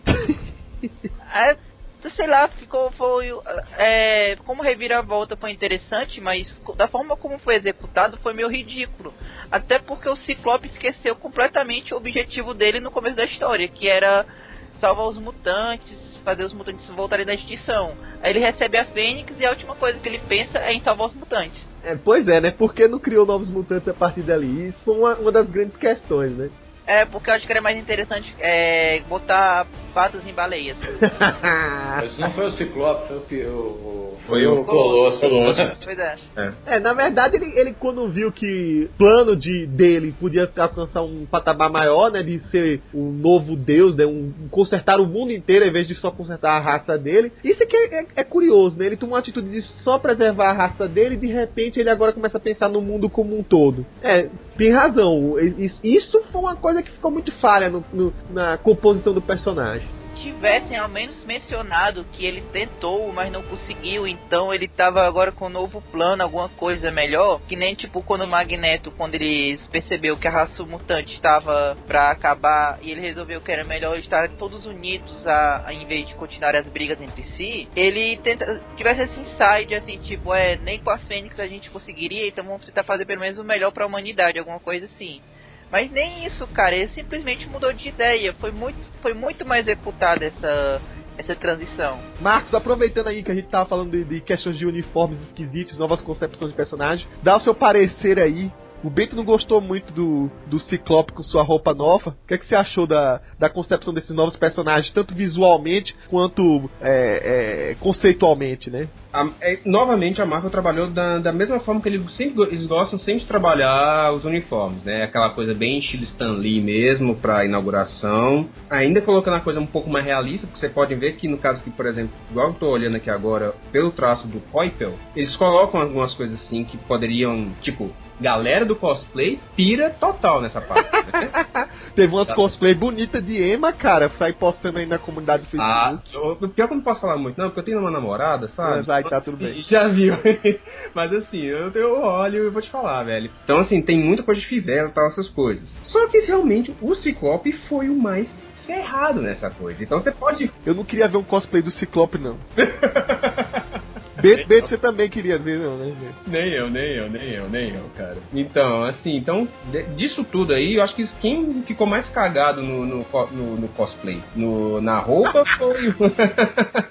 Quem ficou mais ferrado nesse negócio foi o Ciclope e um pouco o Namor, porque essa coisa dele ficar contigo como se fosse um, sei lá, um um tampa-peitinho, alguma coisa assim, que não chega tudo, sabe? É, é, ficou, ficou um pouquinho esquisito também. Mas é uma coisa meio que ainda dentro do, do que, por exemplo, se fosse Stan Lee e tivesse dado essa, essa deixa, sabe? Porque ele tá muito dessa linha. Mas, pelo fato de todos eles fazerem referência à Fênix, sabe? Todas elas têm a marca da Fênix incrustada, eu acho que, sei lá, ficou bacana. Porque tem gente que gosta, né? De sunga por cima das cuecas né, da, da calça ainda. Pessoal galera, sabe? Tem uns que, que gostam. seja sunga fio dental, feito ciclope também. Né? Pois é, né? O pessoal apelou nessa parte, né? Não sei quem foi que desenvolveu o design, mas a pessoa que desenvolveu o design desses uniformes, eu acho que colocou bem explícito. Eu odeio o ciclope. Dos uniformes, o que ficou mais diferente foi o do Ciclope. Você podem ver os outros, sempre tem o quê? Tem uma coisa de amarelo, tem uma coisa tipo de espetado, tem fivelas. E o Ciclope é apenas preto, vermelho e único que tá com sunguinha, entendeu? Então, assim, o, o design do Ciclope já que meio que já mostra o seguinte, galera, presta atenção nele, porque ele é o, ou ele é o pivô da parada toda e com ele vai fechar a parada toda, entendeu? Então, assim, acho que nessa questão também, no design, quem presta atenção nessa parte, é, essa coisa do design diferenciado do Ciclope é o que mostra também que é ele que é o centro do furacão. O negócio todo tá girando realmente em torno do, do Ciclope, Capitão e Wolverine, entendeu? cada qual por seus motivos. O que eu achei mais, mais louco foi o do. Foi o do Colossus, porque na concepção aqui do Coitel, ele voltou tipo uma costeleta, o, o Colossus, sabe? É, tirou aquela coisa da armadura dele do, do, do, fanático e colocou uma coisa assim, robusta em questão do, do da roupa dele essa coisa como se fosse protetor, como se ele fosse um jogador de futebol americano. Eu gostei disso, porque é, exaltou mais essa coisa dele ser brutamontes. Eu só não entendi por que, que ele voltar com essa uma coisa parecendo com a costeleta, mas a, é, o dele foi o mais destacado, assim, que eu achei interessante, da Iliana. Ficou, ficou bacana, com esse braço, um lado do braço demoni, demonizado, achei interessante também. E essa da Emma Frost você quer saber quem é Emma Frost, para quem tá começando agora os quadrinhos da Marvel, né? Vai tirar de cara quem é Emma Frost pela roupa dela. Ela é uma puta. Entendeu? Então, assim, é, eu acho que quem prestar atenção nas roupas vai entender realmente a personalidade de cada um. Entendeu? Tá, mas agora, fala da, da, então, da personalidade agora. Então, tira de parte visual os conceitos de como ficou o personagem. Ficou estranho, eu achei estranho achei um pouquinho estranho essa parte. Mas eu achei interessante o que aconteceu. O poder da Fênix manifestar a personalidade pura de cada uma dessas pessoas, sabe? É, isso, isso ficou curioso, né? O... Ficou muito claro o que que estava um pouco retraído, que eles estavam segurando, sabe? Que estavam segurando, assim, da, da, da personalidade deles, que eles não queriam mostrar a Força Fênix fez isso. Exteriorizou essa coisa que eles estavam segurando. Que é essa coisa artista, artista louco do Colossus. Essa coisa da, da Eliana ser realmente uma. Ela tá na merda e. e Não, ela ficou mais diabólica ainda, né? O, é aquela coisa, né? Ela pode tirar a Eliana do inferno, mas não pode tirar o inferno da Eliana. Exatamente, entendeu? É, o namoro, essa coisa dele realmente dele se achar o soberano mesmo e que ele tava segurando um pouco por causa que ele tinha perdido, perdido o reino. O poder da Fênix exteriorizou isso pra caramba. Então ele se sentiu o cara do mar, entendeu? Tipo, ele se sentiu Poseidon praticamente, entendeu? Emma Frost. Emma Frost, luxúria total. luxúria total. e, e o Ciclope, aquele líder é, é, cego, ape, é, apesar dele ter um olho. Tem que ter os dois, pô. O Ciclope, é, ele realmente entra naquela, naquele ditado: em terra de cego, quem tem um olho é rei. Ele realmente se sentiu o rei da parada toda, ele se sentiu como se fosse acima de tudo, realmente o, o líder da raça. É, então, foda-se o resto das decisões emocionais. O negócio é: querem que a gente limpe o mundo? A gente vai limpar o mundo sim, mas é do meu jeito. Ponto entendeu? E o Poder da Fênix mostrou isso pra caramba. Tipo, tanto é que todos os debates dele é eu estou fazendo isso em prol da raça mutante. Eu estou fazendo isso em prol da raça mutante. Nesse ato, o, acho que talvez o momento que mais me surpreendeu do Ciclope tá realmente agindo especificamente maquiavélico de uma forma assim de, olha, eu posso até falar uma coisa, mas na verdade eu quero que falar apenas isso para você agir do meu jeito. Mas se você não agir do meu jeito, eu já vou mudar meu discurso. Foi é. naquela situação da esperança. E que ele, depois de ter se tornado Fênix, né? Uhum. E aí a esperança virou a mero acessório para ele, né? Ele uhum. desconsiderou completamente a presença dela ali. Exato. Ele falou: não, olha, você não tá preso aqui. Se você quiser ir, você pode ir. Mas você deveria estar tá aqui para se preparar, porque esse poder, na verdade, um dia pode voltar pro lugar certo que seria para você e por aí vai. Isso. Aí o que acontece? Na hora que chegam os Vingadores pra tirar a esperança dele, porque talvez conseguisse através dela um meio de conseguir derrotar a Fênix, o Ciclope fica meio cagão com isso e aí já, assim, já muda o discurso. Não, agora, porque você, eles vão fazer isso com você, você não é mais livre não, fica aqui. Eu, eu não acho que ele realmente tenha sido cagão nessa eu acho que ele foi realmente um bem estrategista, porque ele estava usando a coisa da psicologia de poder falar assim, olha... Ele, ele sabia que podia dar um tiro no pé dele se levassem é. ela, então ele não quis que levassem. É, exatamente. Então ele meio que tentou persuadir a menina de uma maneira assim do tipo: é, você não tá com o poder da Fênix, mas a gente tá, mas eu quero que você preste atenção da seguinte forma: você que é realmente a portadora. Então, você pode ir embora, mas você pode ficar e ver o que, que a gente pode fazer, você ver as possibilidades, né? Mas você pode ir embora, pode ir embora entendeu? Sendo que no fundo, na verdade, tava querendo o quê? Que ela realmente ficasse por conta própria. Que ela enxergasse a visão dele. Eu, eu, eu, eu vi por esse viés, assim. E por isso que eu acho que a filha da puta demais. Essa parte aqui é, aqui é a parte que é melhor da saga, né? O tem essas discussões, né? Da que de certa forma, bom, é aquela coisa. Na Marvel, o excesso de poder sempre vai levar para o caminho realmente do, dos problemas. Apenas acho que assim, o poder da Fênix foi dividido. De certa forma, não estava concentrado como em outras épocas. Na, numa pessoa só. E detalhe, né? Na época que estava concentrado numa pessoa só, parece que funcionava melhor. Mas é. enfim. Se bem que, segundo retcons, nunca ficou concentrado numa pessoa só, né? Sempre tinha uma fagulhinha pra lá, outra pra cá. É, mas agora o poder estava de certa forma distribuído, ou seja, vamos dizer assim, o que mantinha o, o equilíbrio da, das coisas, né? Era o fato dele, do poder ter sido distribuído. Tudo bem, reaçou cada uma das personalidades dos, do, dos cinco mutantes, né? E de certa forma pegou os cinco mutantes mais desequilibrados daquele momento, né? É, né? Não, não dá. O Colossus era o fanático, a Eliana dispensa comentários, a Emma Frost dispensa comentários, o Namor dispensa comentários, o Ciclope, bom, também dispensa comentários.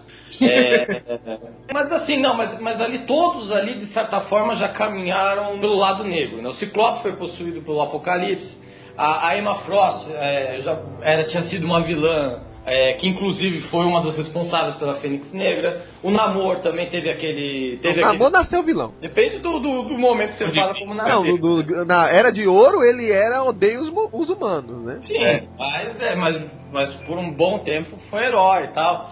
Caminhava nessa, nesse, nesse, ele caminhava bem no, no limite, né? A Eliana, bom, a gente teve Infernos, fora os, os atos anteriores. E o Colossus, bom, o Colossus não, teve uma época que não batia bem na cabeça, virou acólito magneto e tal, então todo uhum. mundo, todo mundo ali já foi um pouco do outro lado, né? É, o, pro, o, próprio Ciclope na reunião da, do time de extinção dele falou, né, que quem aqui já não foi confundido com um vilão, né? Todos ali, acho que de certa forma, é, caminhavam no, caminharam no, no lado negro do, da, da força, né? Ou seja por manipulações, seja porque no início eram realmente vilões, né? E então assim, é, pegaram logo cinco caras, vamos dizer assim, mais desequilibrados, né? Da, daquele momento, né? E assim, eu, quando eu vi a primeira, quando eu vi o negócio, falei, putz, Grila, que que é isso? Da onde eles tiraram essa ideia de Power Rangers? Que virou meio que um negócio, tá? Tiraram do mesmo lugar da,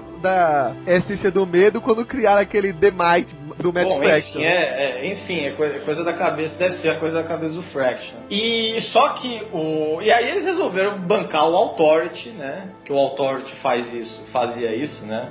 Com bastante regularidade, ou seja, vamos consertar o mundo, né? Que é, vamos dizer assim, na, o Authority sempre fez isso que os X-Men fazem, todo mundo ficou meio chocado, mas o Authority fez coisa igual ou pior, né, do que os X-Men, né? Os X-Men, acho que na minha opinião, até foram moles perto de, que, de outras equipes. Pega, por exemplo, o próprio jogo da DC, o Injustice, né, que o Superman resolve virar o, o ditador, né? O ditador. Ele, pô, ali ele foi bem mais competente do que os cinco ali é, reunidos. Talvez se, todo, se, o, se o Ciclope tivesse recebido tudo, aí não tinha mais nada, né? Seria aí talvez a, a, coisa teria funcionado. Mas eles foram bem moles, na verdade, né? até, até de certa forma até diplomáticos, na minha opinião, em certos pontos. Porque em outros, em outros, outros, outros super seres com aquele nível de poder já teriam acabado com a ONU, já teriam varrido para debaixo do tapete todas as, todos os governantes do mundo e já teriam se autoproclamado senhores. Eles foram até bonzinhos, deixaram os Vingadores invadir Utopia, levar a menina, é, e só aí depois resolveu, não, não more Avengers. Mas assim, até determinado ponto tava mostrando os atos bons, né? Então eles estavam conseguindo melhorar determinadas regiões do mundo. Aí, por exemplo, teve essa, essa é uma cena muito bacana. Tipo, tava acho que era o Punho de Ferro, Luke Cage mais um herói. Eles estavam num quebra-pau com aqueles As, né? Aquela entidade elétrica. Aí veio o Colossus, em vez de sair na porrada com a entidade, conversou com ela e ela topou ajudar na criação de um sistema de energia infinita, que inclusive o próprio Fera falou, porra, mas isso é genial. e foi, foi a maior maconha aquilo, cara. Isso aí, eu acho que quem foi o roteirista dessa parte foi o Aaron, sei lá quem foi, que aquilo foi viajado. Então, mas, mas de certa forma resolveu um conflito que normalmente ia ser resolvido na base, ou seja, da porrada, né? Foi resolvido o conflito na base da conversa. E assim, tipo, a coisa tava caminhando no, no, num sentido, certo? Que aí, de certa forma, desagradava certos interesses, da qual os Vingadores defendem de forma fervorosa, que é o mundo livre. Mas até que ponto ia funcionar bem, né? Então, a coisa desandou quando os Vingadores resolveram atacar a Utopia. Né? e aí começou toda aquela. que eles começaram a reagir, né? Uhum. É, aí, na verdade aí- foi aquele ataque, assim, acho que, que mostrou que não era completas boas intenções, como eu falei, né? Nessa conversa da esperança. Claro que teve todos os inúmeros ataques contra o grupo, mas no momento que mostrou que a, a liberdade e esperança não era era só da boca pra fora e mostrou que não era bem só flores, né? É, mas de certa forma, os Vingadores não foram ali pra resgatar a esperança, né? Eles foram ali porque precisavam de uma arma contra os cinco. Sim, né? sim. O Ciclope, na verdade, é. Vão ver um monte de ciclopistas contra mim agora, mas ele é. desde o começo ele estava sendo aquele, aquele profeta que queria ser o Messias. Ele ficava esperança isso, esperança aquilo, mas enquanto a esperança fosse um, uma, um bebê que estava no futuro, ele estava. E ele comandando tudo, pra ele tava beleza. Quando ela voltou com uma adolescente pirralha que não sabe o que é da vida, pra ele beleza. Agora, quando ela finalmente tinha. poderia ganhar os poderes, ele, ah, quero dar mais poderes não.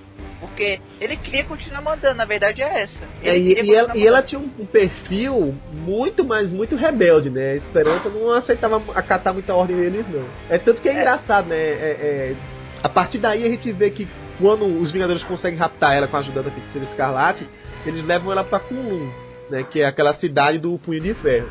Que tem todo um, um, um envolvendo a história de que o tem uma ligação da história do Punho de Ferro com outras encarnações da Fênix do passado que tentaram vir pra Terra, e aí havia um jeito de tentar dominar a Força Fênix, e aí iam treinar a Esperança pra ser guiada nesse nesse nessa doutrina pra poder controlar a Força Fênix, né? Um plot meio estranho ali, que quem vai Muito. treinar ela é o Homem-Aranha. Ninguém entendeu nada, mas tudo bem. Não, mas assim, mas se eu for parar pra pensar, é, fez um pouco, faz um pouco de sentido. Até porque é um tapa na cara do Ciclope esse negócio da esperança de rebelde. Porque o Cable ela escutou e respeitava sempre. Homem-Aranha, ela, ela em 5 minutos passou a respeitar ele. Metade dos Vingadores ela escutava. O Ciclope passaram 3 anos. Três anos de edições da, da- dos X-Men e ela continuava brigando com ele. Por quê? Porque o Ciclope não sabia cuidar da criatura. Rapaz, Ele o não- Ciclope é um péssimo pai, a verdade é essa. É, porque ele, Exato. É um péssimo pai. Toda além de ser um péssimo personagem, ele é um péssimo. Ah, esculhambou tudo, você. Bom, enfim, né? o Cable tá aí, né? É, o lance. Pois é. Sim, mas ele nunca teve uma relação muito boa com o Cable, não. Ah, claro, o Apocalipse é. infectou ele e teve que mandar pro futuro pra salvar o filho. não, Não, mas é, ele mas voltou, ele cara. criou no futuro, ele criou o cara sei, do futuro. teve essa O problema é que ele criou e depois mandou matar. Ó, aí nesse plot do, do Kulum, né, a gente tem vários tains eh, interligados na, na Novos Vingadores. E. Bom, e tudo vai desembocando agora pro momento em que os Vingadores agora têm um super trunfo para poder lidar contra os cinco Fênix. É, e aí termina justamente esse arco todinho com aquela célebre frase parodiando o, o momento de Dinastia M, né? Um chega de Vingadores. E, e foi justamente para justificar essa história de No More Avengers, né? De chega de Vingadores, é a, a volta da Feiticeira Escarlate, que ela aparece, né? Pela primeira vez depois de como tá falando, de ficar vendo televisãozinha, de estar tá brincando, né? De fazendo desenhos. crochê, né? Ela tava fazendo crochê, e aí, né? é, e aí usa de forma surpreendente os poderes dela e consegue ferir o Ciclope. Então, pela primeira vez ele sente realmente que o poder dele estava em perigo. E aí ele já fica incomodado e aí começa a tomar essa atitude mais violenta contra os Vingadores, né? Avengers, assemble! Então chegamos no último ato da minissérie, que a Marvel denominou de There Can Only Be One. Vale ressaltar que tanto o segundo ato que a gente falou quanto esse terceiro teve um revezamento de dois desenhistas, porque diferente do que aconteceu no primeiro que só ficou o John Romita Jr., para cobrir justamente a falta do Romita, assumiu é, concomitantemente o Adam Kubert e o Oliver Coyton. Então eles ficaram fazendo uma edição a outra e por aí vai. Eles vão revezando durante ao longo desses, desses dois últimos atos. Bom, o que, que a gente vê? Assim que, é, digamos assim, os Vingadores se tornam realmente uma ameaça de fato, a gente vai ver algumas atitudes drásticas da, dos outros cinco filmes, né? Por exemplo, Iliana é, cria um limbo, prisão, no meio da Rússia, né? E vira ela e o Colossus os carcereiros dos X-Men, já que a, a prisão de fato no, em Utopia já não era tão válida, né? Os Vingadores já tinham tentado escapar mais de uma vez. O Namor, motivado pela Emma Frost, que aí sim, além de luxúria, virou uma baita traíra. Assim que descobriu que os, inicialmente os Vingadores estavam em, em Wakanda, né, partiu para lá com todas as suas tropas atlantes e causou um, uma tragédia completa no lugar, né? Até hoje o Wakanda tá em ruínas. Consequentemente, também é, meio que trincou o casamento do Pantera Negra com a, com a Tempestade, né? Porque, trincou? Trincou, é, trincou né? Trincou? Rachou! Rachou, rachou, ele racha no final, né? Mas deu uma trincada. O casamento já era trincado, né? É. Só pra início já, já era realmente bem trincado, porque os dois já estavam tendo umas pequenas diferenças. Também de... a, a, esposa passava a maior parte tempo na, na, América, né? Em vez de estar por um papel de rainha no, no Wakanda, mas tudo bem. Hum. E aí o que acontece? Apenas quem fica mais ou menos assim, a, a, ainda ponderado é o Ciclope. E aí a gente vê essas atitudes assim, tomando uma rispidez muito grande. E quando há o ataque dos Atlantes em Wakanda, eles conseguem, mais uma vez com a ajuda da feiticeira Escarlate, derrotar o Namor. E dessa vez, quando derrota o Namor, a fagulha da Fênix que estava dentro dele, né? A, a passada da Fênix que estava dentro dele, sai, né? Deixa ele e se divide para ocupar os outros quatro restantes, deixando eles mais fortes. Isso aí foi o, o digamos assim, o, o a peça-chave para conseguir derrotar os cinco Fênix, né? Que aí eles percebendo que derrotando um ao outro angariaria mais poder, né? Conseguiria mais poder para eles, eles meio que começam a ficar duvidando um do outro, né? Se um vai realmente agir de forma certa pro, com o outro, né? Se eles vão. Se, se a lealdade repousa de fato entre eles, né? E a gente vê que se repete a mesma coisa com a Eliana e com o Colosso, até desencadear e sobrar só a Emma e o Ciclope. A gente vê que quase nos momentos finais o Ciclope consegue se infiltrar em um um, é, só que ele é rechaçado quando finalmente a gente vê a esperança entrando em ação junto com a feiticeira escarlate e conseguindo meio que expulsar ele para fora da cidade mística de Kunlun. E aí a gente tem então um embate final. Bom, antes de falar mesmo da grande edição final, né, que ocorre várias coisas nela, vamos falar um pouquinho sobre esse declínio dos cinco Fênix, né? Eu, eu nomeei esse ato de Fogo e Cisne, que seria a parte final. A Marvel quis nomear de e pode existir apenas um. Que faz. Highlander. É, exatamente. Faz, faz todo sentido com o que vem acontecendo deles querem derrubar um ou outro para ficar mais poderosos, né? Eu acho que essa parte do Namor destruindo Wakanda foi pedido Hickman, é o que, o que dá para dizer sem spoilers. Tem todo o dedo deles daí, pelo jeito. E poderia ter mostrado um pouco mais de destruição. Porque o que a gente viu foi o, o tsunami maluca do Namor é, avassalando a cidade. E isso no, no universo meio meia mata três pessoas. A última vez que eu vi um. É, Nova porque... York vive tendo um.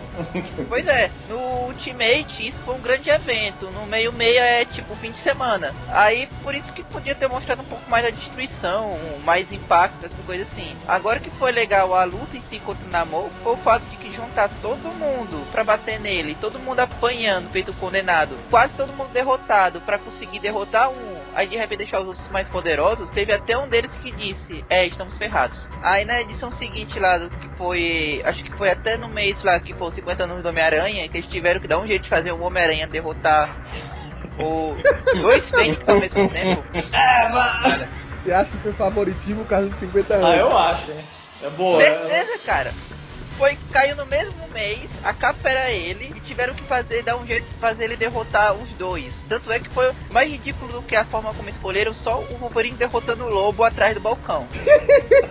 Ah, eu gostei, cara. Eu gostei. É, eu achei Bem lembrado, bem lembrado. Não, é porque poderia pelo menos ter mostrado, mas não, simplesmente o Aranha. Se, ele ganha, se o Aranha ganhasse no papo, mas pelo menos mostrasse o Aranha ganhando no papo, mas nem isso. Simplesmente corta a cena quando volta o Aranha. Ah, eles começaram a brigar entre si e, e perderam. Deu empate. Não, não, mas acho que numa história mostrou qual foi o papo que ele jogou um contra o outro. É, mostrou, só que tipo, nem mostrou a, a, a coisa em si, entendeu? É, Poderia. no combate dos É dois, o né? combate foi assim, né? Um deu um murro no outro, derru- tipo assim, um murro na mesma potência e cada um caiu reto pro lado É. oposto, né? É, E e- os dois perderam o poder, o que é ridículo, né? Mas É, é. se se fosse pelo menos, tipo, eles dois brigando e o Aranha jogando papo pra um, papo pro outro ao mesmo tempo, assim, alguma coisa mais, mais maluca. Mas não, cara, o. Quem é? O, o Jason Lara que escreveu isso daí. Ele não sabia como escrever, botou qualquer coisa. Deu. Já, pô, tá fudido mesmo isso aqui, então. É, porque na mesma edição o cara derrotou o Thor, os dois derrotaram o Thor. Aí você vai botar o Homem-Aranha pra isso.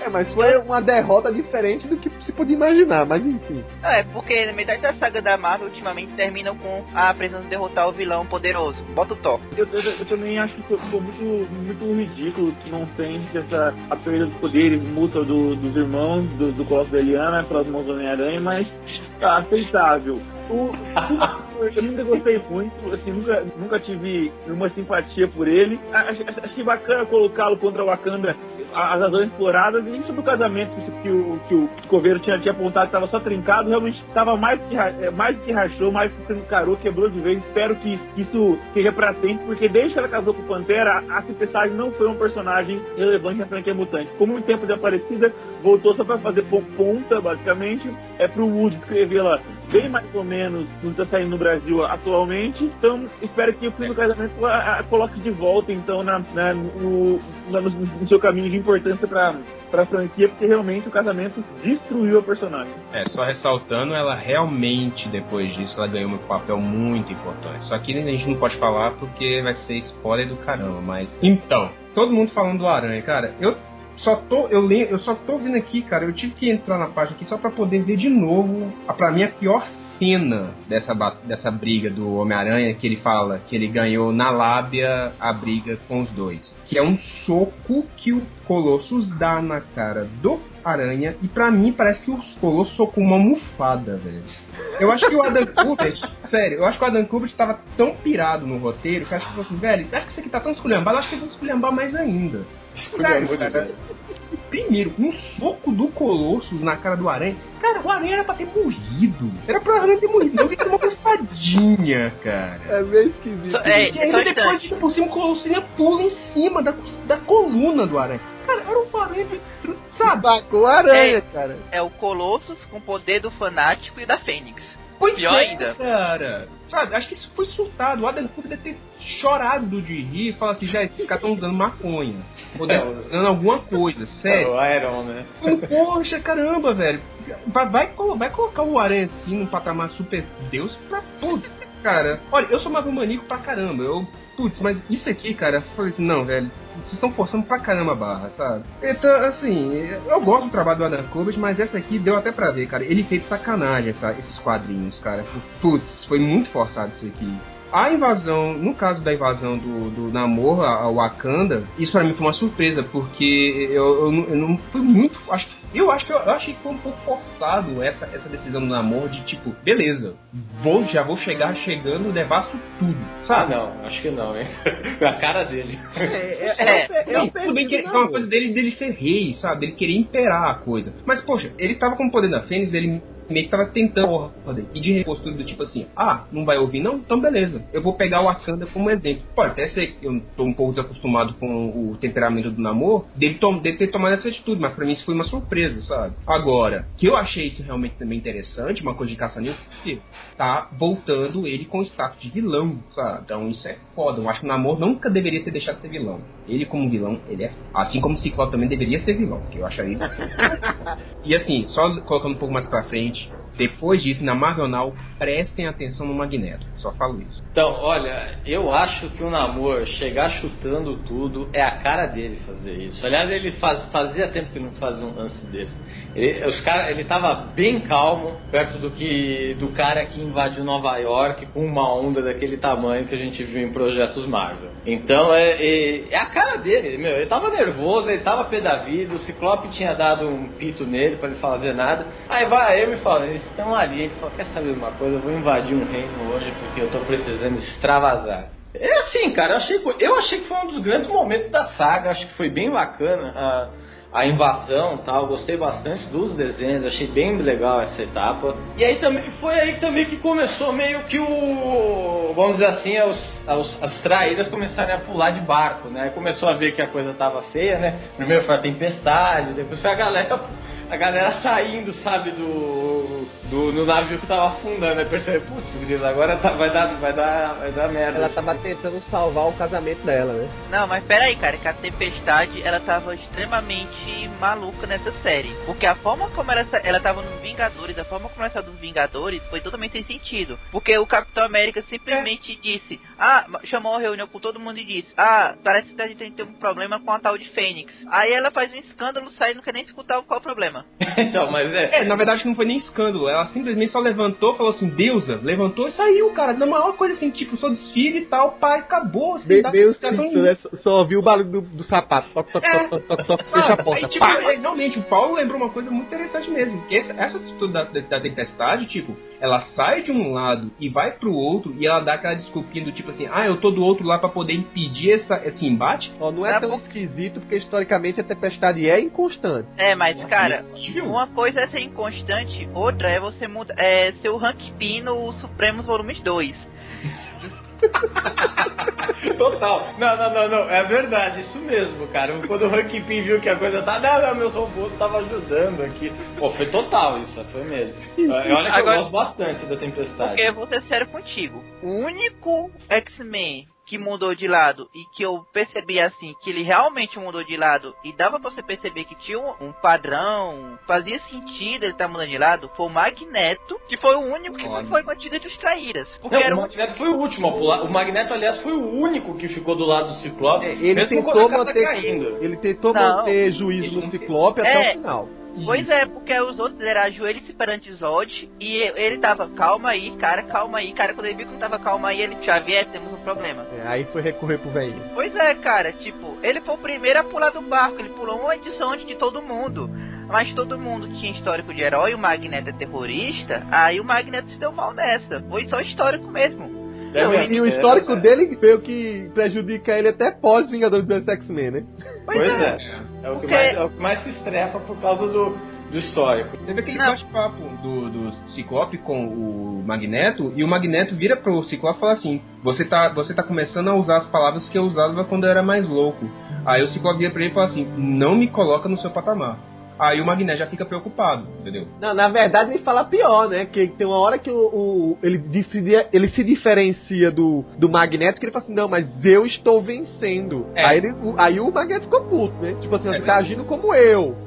Tá fazendo é. isso não. Não tô diferente de você, eu, eu tô ganhando. Estou ganhando, exatamente. Aí, aí o bicho pegou. Aí, aí, o, véio, aí o velho bateu no âmago do velho, sabe? Aí o recalque foi alto. Aí, aí, aí o velho falou assim, porra, eu me ajoelhei, eu não tenho nem idade pra isso. E aí esse cara fala isso. jogou, na, jogou na cara, né, velho? Tá, porra, ele botou na xincha, ele chamou na xincha é, legal. Eu, vou guardar isso que você falou. Mas agora que o, que o Felga falou, isso é verdade também, porque o Magneto era o único cara que tava realmente querendo apartar a briga ali, e a Tempestade não fez porra nenhuma. Aí quando voltou, estava apartando a briga esse tempo todo. Ah, né? ah, mas a, a Tempestade, na verdade, tem um recalque da Emma, né? Você vê que quando chega na hora do embate final, ela fala: Emma, tem uma coisa que eu sempre quis falar pra você. Aí, o quê? Aí joga um raio na Emma. Pá! Ah, mas aí é, mas aí é, for, é aquela coisa bem forçadaça. Não, não é não, sabe por quê? Porque o Watchmen. Ah. o Warren Ellis preparava sempre isso, né? É, A Emma com a Tempestade não se batiam. No, no Não, mas isso Ah, isso aí é uma imitação do, da Emma com a Kitty do Ah, mas isso é. Mas teve. A Emma tá não sei quantos anos nos X-Men, já nem dá pra dizer que ela conta aquele passado maluco dela do, do Clube do Inferno, cara. E tipo, vou, vou ficar ainda com esses, com esses papinhos. Tem as rusgas tal, mas pô, vai pegar e falar, mano, tem um raio na mulher. Mulher, porque- pô. Mulher, guarda, velho. Tu acha que esquece? Não, tudo bem, tudo bem que a Tempestade, a Kitty, a Jean, né, realmente são. Tem, tem motivos, né, pra odiar a Emma pro resto do, do- das próximas gerações, né? Face the fury of the Phoenix Force!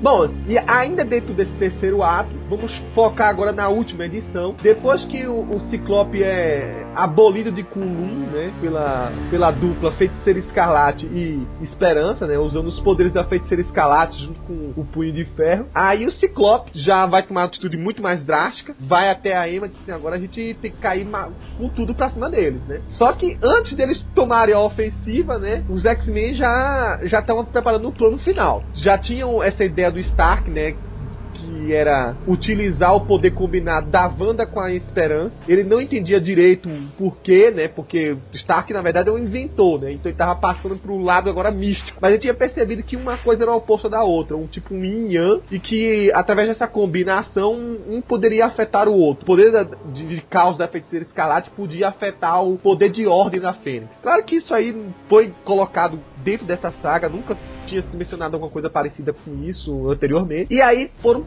também convocar o Hulk. Ela tem uma cena hilária de uma única parte, onde a gente pensa que o, o Capitão América tá falando pro céu, né? Pedindo um clamor a Deus tal. Quem atende é o Hulk, né? Isso eu tô aqui. E aí o terceiro trunfo é também a, a chegada do professor Xavier, que ele já tava de saco cheio, né? Já tinha levado uma pequena enrabada, né, do Tony Stark, dizendo que ele era um professor de merda.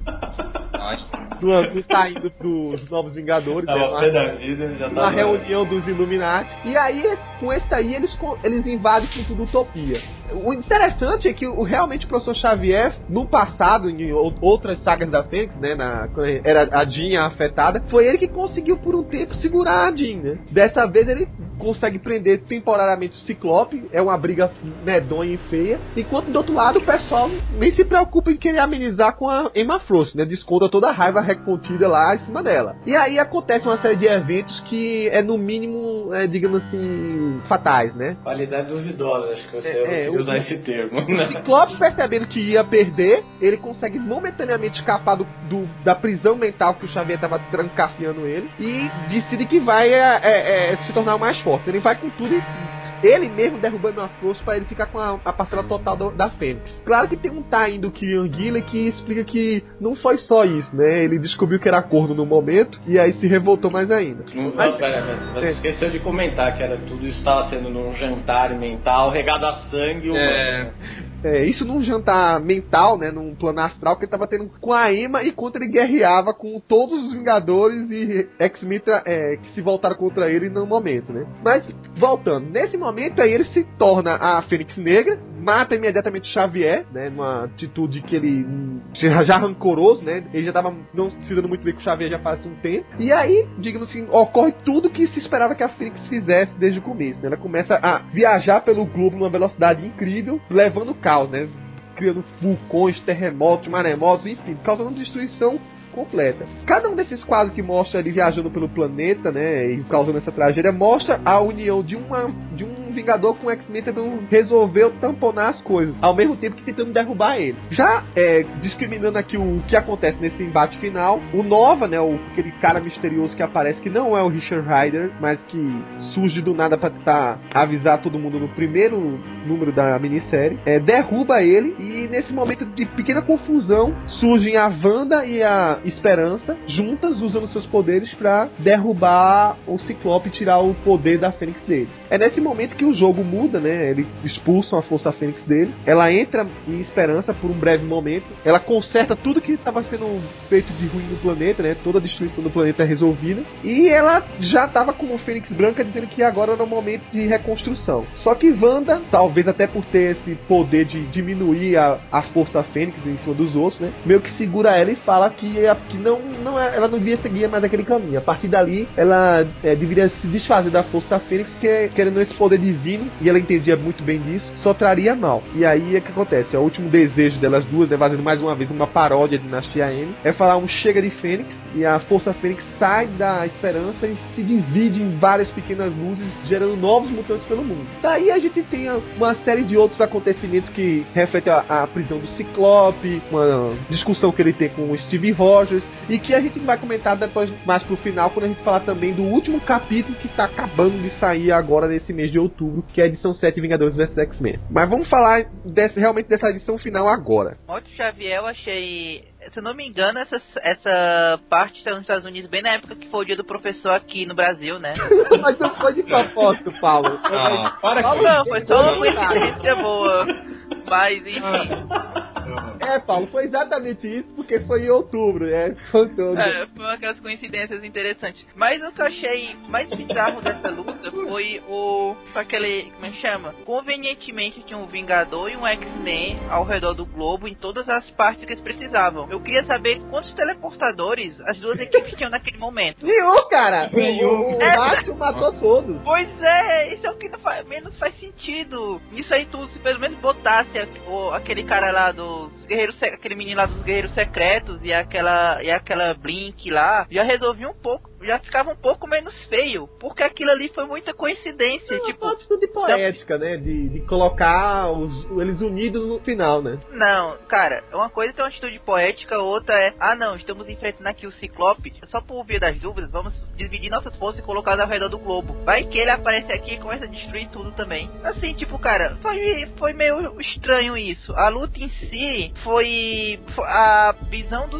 do, da, do Ciclope na, no Taim foi até meio maluca e, pra ser sincero, eu não gostei muito do, da luta em si, não. E foi mais mesmo, vamos, é, precisamos derrotar o Ciclope, precisamos fazer ele perder os poderes, precisamos eliminar a, Fênix por um, por um tempo e precisamos voltar com os mutantes de alguma maneira. Eles tiveram que fazer tudo isso e fizeram. Aí teve esse negócio de precisamos, é, tinha que ter sempre um, tem que ter uma morte na Mega Saga, Mega Saga Marvel, como o Xavier tava meio no limbo, mataram ele logo de vez. Mas a qualidade em si da luta, eu preferia, assim, a luta do Ponto Namor foi bem mais emocionante no fim das contas. Essa daí foi muito, né. A única coisa mais assim que foi legal foi aquele talvez, quem sabe, a Jean tenha aparecido na- em algum momento. Ali que o Ciclope viu, mas que podia ser na verdade a loucura dele vendo a esperança. É, eu também achei que a- a- ficou aquela coisa dúbia, né? Engraçada até. E no Taim, ela fala uma coisa meio escrota pra ele, né? Ela favorece o Wolverine, né? Ela diga, fale pro Logan que eu gostei do nome da escola, um negócio assim, né? É, por aí. Uma É, coisa aí assim. foi sacanagem ali do, do Tyrion Gilliam, mas tudo bem. O, o- o- agora sobre a morte de Xavier, assim, dentre todas as quase mortes que ele teve, que foi desde aquela época do Grant Morrison, é, em Gênesis Imortal, que ele podia ter morrido ali também, é, em Complexo de Messias, é, essa foi até melhorzinha, a que foi melhor desenhada, entendeu? Ele não morreu tão à toa, não. A morte dele tem uma importância, porque ela vai ficar perseguindo o Ciclope pro resto da vida dele. Mesmo que ele volte um dia, mas assim, o, ele de fato aconteceu, né? Ele matou. Eu acho que é o seguinte, né? Mataram o Xavier atrasado, né? Porque era pra ter morrido em complexo de Messias, né? Concordo. Não era pra ter morrido agora. Agora precisava de alguma morte impactante, o velho já não tava. Já não dava mais aquilo que. Vamos dizer assim, já não tinha mais a representatividade que ele tinha, tivera antes, né? Assim como o Magneto, então, bom, a morte do, do Xavier, vamos dizer assim, veio, veio a calhar, aquela coisa, né? Do que os Summers sempre matam os pais, né? É, vocês sabem, né? A melô do, do Summers, né? De tanto, tem a ver justamente com a- o, o Gabriel matando o Corsário e o Ciclope agora. Aí vocês sabem que é aquela, né? Ai, ai, ai, ai, ai.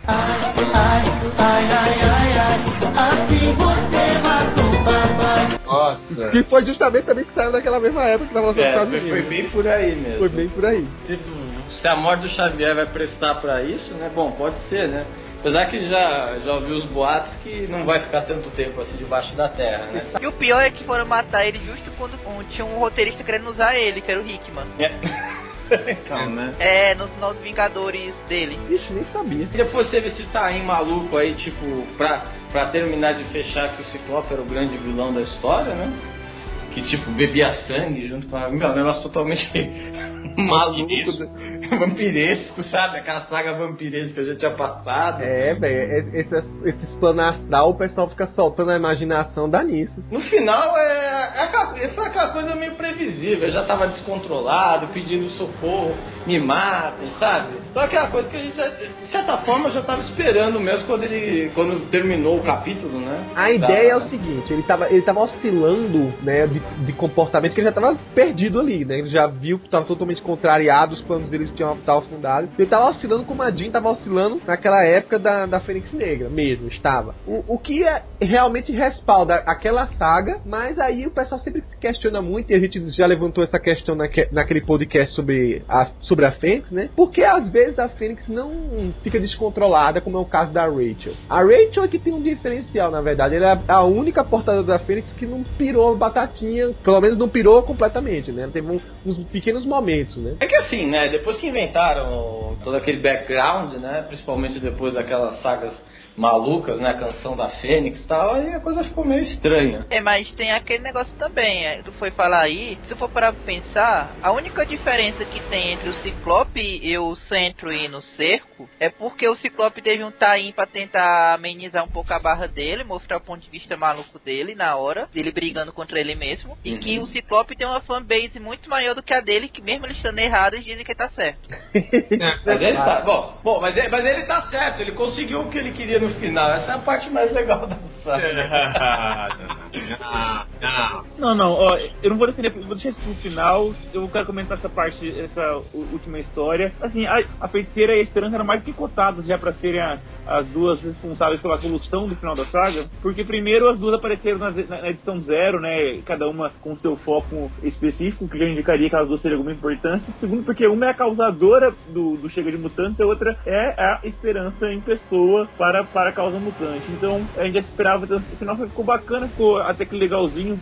É, era esperado, como o Felga falou, precisava de uma morte de impacto, e ainda bem que foi o Xavier. Foi um personagem desnecessário já há muito tempo, deveria ter morrido bem em Complexo de Messias, não teria feito falta desde então. Muita gente gosta de, de, de X-Men Legacy do Mike Carey, é legal até, mas se ele se não tivesse existido também não teria problema nenhum. Xavier já, já teve sua cota de, de sacanagem, já de escrotice com os X-Men, é, lê esse perigo, esse massacre, esse muita coisa que aconteceu na história, o, esse é, Vulcano e Gênesis, Gênesis Imortal, então ele, ele mereceu o caminho pelo qual seguiu e o Ciclope tá indo no mesmo caminho da sacanagem também, que, o que é nada mais justo do que homenagear o mestre, né? É, quanto, a, quanto ao Ciclope dar certo, bom, é, é uma prova cabal, né? Ele conseguiu. Não importaram ali os meios, o, o, o fim, o fim chegou, mesmo que o fim tenha sido é, não seguindo o, o, plano exatamente dele, né? Primeiro que ele não sabia que, é, que, que a Fênix ia se fragmentar no quinteto da Fênix, incluindo ele. Ele não sabia que ele teria que levar a extrema consequência de,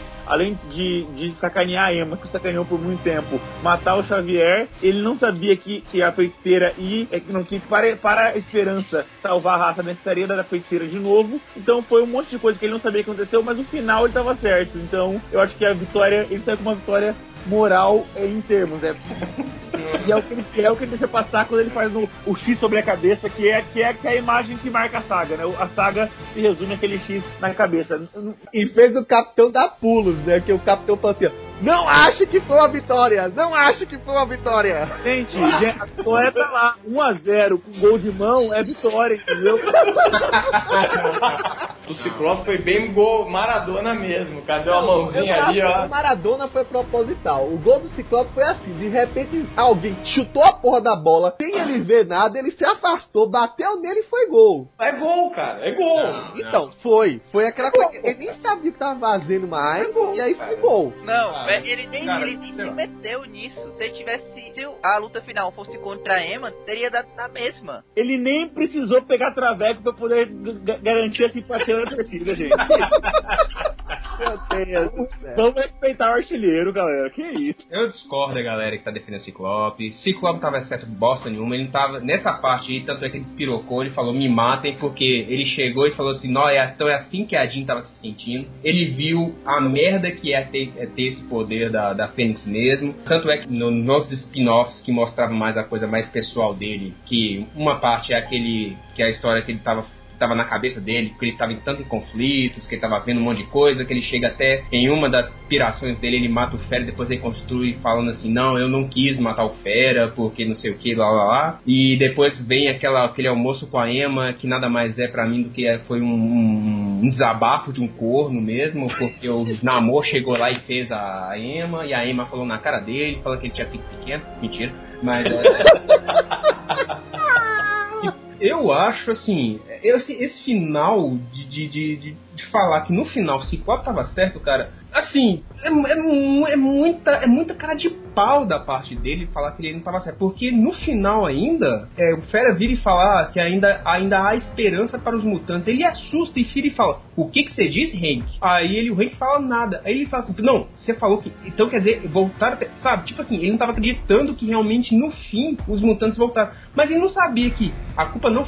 O negócio não era ele. O negócio sempre estava concentrado, igual vocês falaram, entre a, a esperança e a feiticeira escarlate. Só que até o pessoal é, poder entender tipo assim, o pessoal não entendia que, que o negócio todo era isso, sabe?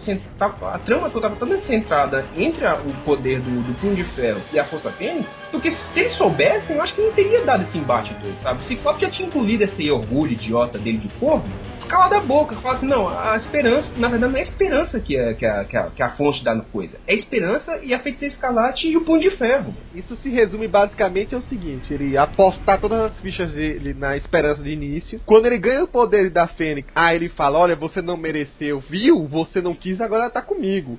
E aí desmerece a menina, e aí depois que tudo reverte, aí ele fala assim, ó, porra, mas tudo bem, eu, eu baguncei tudo, matei o Xavier, a Terra quase vai pra merda, mas viu que eu tava certo do começo? Tá, olha, olha que caminho pau, parece velho. isso? Pa, pô, parece aquelas videntes do Fantástico que fica dizendo um monte, um monte de profecia. E aí quando acerta as três, fala assim, viu que eu falei do Fantástico essas três? É, cara. Podia ser pior, quatro, podia ser lembra. pior, podia ser pior. Ele podia ter chegado pro Feridinho. Eu planejei tudo desse jeito desde o começo. Não, aí, é, aí, aí, pelo amor de Deus, aí eu pegaria a revista e rasgaria, cara, se chegasse a ser... Só, só o fato do, da galera tá todo aqui não gosta do Ciclope dando pulos porque ele falou isso, já é sensacional. Essa já é sensacional. Então, isso, isso é grande ah. valor, talvez, dessa saga, né? Tem todos os erros que vocês apontaram aí, tem umas coisas que é roteirismo, outras coisas não se encaixam bem também. Mas preste atenção, se uma saga motivou a galera a realmente se dividir, como foi em Guerra Civil, a brigar, a dizer, não, mas o meu personagem estava desse certo porque ele falou isso e se colocou nessa posição, no final tava certo. E outra galera se revoltar contra. Quer dizer, ela é uma saga que envolveu o pessoal em todas as suas falhas que existem e existem e funcionou. Então ela atingiu o objetivo que a Marvel queria com ela. É, eu concordo porque de qualquer forma, é, apesar dessa, dessa coisa toda, dessa discussão entre, o, entre a galera, dividir a galera, foi acho que mais é mesmo foi criar esse burburinho mesmo, né? Porque como, como qualquer mercado, tanto de quadrinhos quanto de cinema, quanto de games, é, é, causar burburinho, né? E esse da Marvel, é, com relação a tanto a Guerra Civil quanto uh, o AVX mesmo, e até mesmo agora com essa nova fase que vai chegar aqui no Brasil, que é a Marvel Now, é para poder causar esse burburinho e poder voltar de novo a, a, aquele solavanco no, mercado de quadrinhos, né? Fazer o galera mesmo comprar, ler e voltar aquele mercado potente que estava antes, né? I can't control it! Seguindo o próximo bloco aqui, é, eu vou dar uma pausa antes de falar da edição 7, do, do, que na verdade a edição 7 que tá vindo aqui no Brasil já é uma edição interlúdio pra nova fase da Marvel. Porque a gente quase não falou dos tains, né? A gente mencionou rapidamente alguma coisa dos Vingadores Secretos, o, essa que era do, do Encontro dos Illuminati que teve com Novos Vingadores, e também um pouco dessa edição final que justifica um pouco porque o Ciclope agiu de tal maneira é, no combate final. Mas tem muitos outros, né? Uns que até não foram publicados aqui no Brasil. E também teve aquelas historinhas paralelas da edição Versus que acompanhava também a revista. Então é um bate-bola rápido nesse bloco para só saber o seguinte: qual a edição que você leu que realmente recomenda, né? O que você que chamaria atenção? E só para a título de brincadeira, né? Apesar de eu não gostar muito dessa ideia de versus, qual foi o melhor combate versus na opinião de vocês de cada de todas as edições, né? Cara, pra ser sincero, dos versos eu não gostei de nenhum. Assim, eu achei todos eles mal escritos. Mesmo tendo um bom desenhista, mesmo tendo um bom roteirista, os caras estavam no piloto automático tão assim que de certa, às vezes não fazia sentido nem com a própria história. Ah, se for ser melhor por melhor, é bom aí aquele do Gambit com o Capitão América, porque não é uma coisa que a gente vê com muita frequência. O Gambit é querendo enfrentar um, um peso pesado da Marvel. Ah, assim, tipo, um Capitão América da vida. Só que até isso foi mostrado é, duas maneiras diferentes. Na série principal, o Capitão América derrota ele com escudado enquanto conversa com o cara e tapeteando o cabelo. tá, tá vendo? Tá vendo? Tá vendo? de outra maneira, assim, como parece que o McNiven é fã do Gambit, aí ele fez o Capitão América só um pouquinho. O, o, o Gambit já teve seus momentos melhores. Ah, tá aí, sei lá, tipo, põe a Academia dos Vingadores porque é a última vez que eu vou ver aquele cara do Sentinela fazendo alguma coisa mesmo. Você é, tem ideia que isso aqui nem saiu no Brasil, né? Esquece então. Não, mas pode falar, fala aí agora. Pois é, nessa daí da Academia dos Vingadores foi porque a Emma tava querendo destruir o Sentinela do garoto, que era o único, último Sentinela que sobrou na Terra. Aí que ela tinha destruído todos os outros. Aí ficava aquele, aquele mimimi todo de ah, não pode porque ele ele tem sentimentos, ah não, ele é um robô sem coração, ah, ele tem sentimento, ela tem um robô sem coração. Ela pegou, destruiu ele, mas o Mercúrio foi tão rápido que pegou a, o CPU lá de. o núcleo dele lá que se sobrasse aquilo, ele poderia ser reconstruído. E ele ser reconstruído. Só não sei como é que a Emma não voltou cinco minutos depois dizendo: Ah, voltei aqui porque vocês reconstru é, reconstruíram ele. Já que ela é uma telepata que estava controlando a mente de meio mundo naquela época. Isso tudo você deveria saber, mas nem um garoto estreou aqui no Brasil, né? é uma tragédia completa. A Academia de Vingadores ficou uma decepção no lançamento aqui. Peraí, vamos lá então. Do Versus, cara, teve, teve aqueles últimos combates que já. Que os caras já fizeram meio. Tipo, o vencedor foi você, sabe? O lance assim. É. Que assim, já, já adotaram o tom de paródia total mesmo, não estavam levando mais, mais nada a sério. Dos tains, além dos tains que saíram pelo meio físico, né? Dos Illuminati, do, do, do, do Wolverine, Wolverine dos X-Men, que acho que foram os principais que eu mais acompanhei. Também gostaria de destacar uma coisa que não saiu aqui no Brasil, né? Que foram os tains é, que saíram pelo Infinite Comics, né? Os, os quadrinhos digitais, né? Que teve o, o, do Nova, teve um do Ciclopes e acho que teve mais um do Homem de Ferro, né? Que assim acrescentava alguma coisa. Por exemplo, do Nova acrescentou a aquela, toda aquela aquele negócio para ele tentar salvar aqueles planetas, né? E o do Ciclope que acrescentou já estava mostrando um pouco do caminho, né? Da Fênix, né? Que ele já estava seguindo aquele caminho meio maluco. Inclusive tem um diálogo que ele reconstrói, né? A, a, a Jean Grey, né? Eu acho que esses foram foram foram times bem bacanas. Primeiro porque mostrou um pouco do dos tablets, do, do, dos digitais, né? E que assim acrescentou um pouco, né, para a história, né? Eu achei que foi bem bacana nesse sentido. É, é, foram, foram, esses três mesmo, o do o do Sam Alexander, do Nova, o do Ciclope e também teve um em Kulum que é do Homem de Ferro e do Fera tentando desenvolver um mecanismo com a ajuda dos poderes da feiticeira, né? Os poderes de caos dela para desenvolver um, Isso, exatamente. Uma, umas é. informações contra os Phoenix Five, né? Não foram publicados aqui, né? De certa forma forma não atrapalha, o fato deles não terem sido publicados aqui não atrapalha o entendimento da história, mas foram três times interessantes, principalmente pela, pela tecnologia, né? Porque eles tinham animações, que eles, eles acabavam usando um pouco dos recursos do, dos tablets, né? E do, ou, do, ou dos, dos smartphones, né? Olha, eu, eu gostei de muito pouco do, dos versos, mesmo dos tains, né? De versos, começou com um pouco mais de seriedade, a história do, do Magneto com o Homem de Ferro é mais ou menos, mas a melhor de todas das revistas, das revistas. É a do Coisa com o Namor, mas depois vai degringolando, degringolando, até que vira deboche também no final, com todo, é, aquela, o vencedor é você, o garoto esquilo e fada brincando de, de figurines e tal, é, e é brincadeira, é, é o caça-níquel do caça-níquel parte 2, parte 3, 4, 5, quanto aos, quanto aos tains das revistas, a, a, história do sinistro do Gillen não é muito conectada com a VX, mas é Tain mas ela é melhor pela conclusão dela, o Ciclope é, é levando a última zoada do Sinistro. É, a edição 20 é boa, então encerrando Uncanny X-Men. Tem aquela que é, que é tipo meio que já, já, é já são histórias que mostram depois, já tudo, mas tem aquela de, ilusão da, da Mulher-Aranha, do, do Arqueiro, de que estavam presos lá naquela, na, na, prisão do Lindo da Eliana. Teve o, o, resgate da Emma, tem algumas histórias boas aí que saíram ligadas à saga. Quanto a, é, quanto a, ao, ao Infinity, que, ele, que o tanto Infinity como uma realidade expandida da Marvel, tinha muita coisa boa que não saiu no Brasil. A do Ciclope, que tem um diálogo bem bacana dele, que ele já vai se colocando, da Jean e tudo mais, poderia ter saído daqui e não saiu, né, infelizmente. É, do embate, eu achei. Eu tive uma, uma atenção boa do embate do da Psylocke com o Demolidor, né? Porque novamente o Demolidor em é, combate com alguém da, do tentáculo, né? Pra mim foi o preferido mesmo, foi um dos melhores. Pois é, eu, eu achei bacana porque foi um embate que eu gosto, sabe? Que é o embate tanto físico quanto mental, sabe? E eu e... criei no, no, na no resolução daquele combate, né? Ficou factível. De, de, todos os embates, esse eu vi que pode gerar alguma coisa para frente. Então eu achei muito bacana. É, e só uma adição, o que eu odiei, um embate que eu odiei pra caralho foi do Thor com a Emma. Velho, foi horrível, sério. foi ridículo. Foi Desnecessário. Pior que foi na mesma edição. Pois é. O tão é, bom e o tão ruim. Agora, de, de Tains, cara, eu a, a, gostei muito do, do. Igual, como eu tava defendendo muito a visão do Wolverine, eu, é, do Capitão, eu também gosta, gostei da, do Wolverine e os X-Men. Por quê?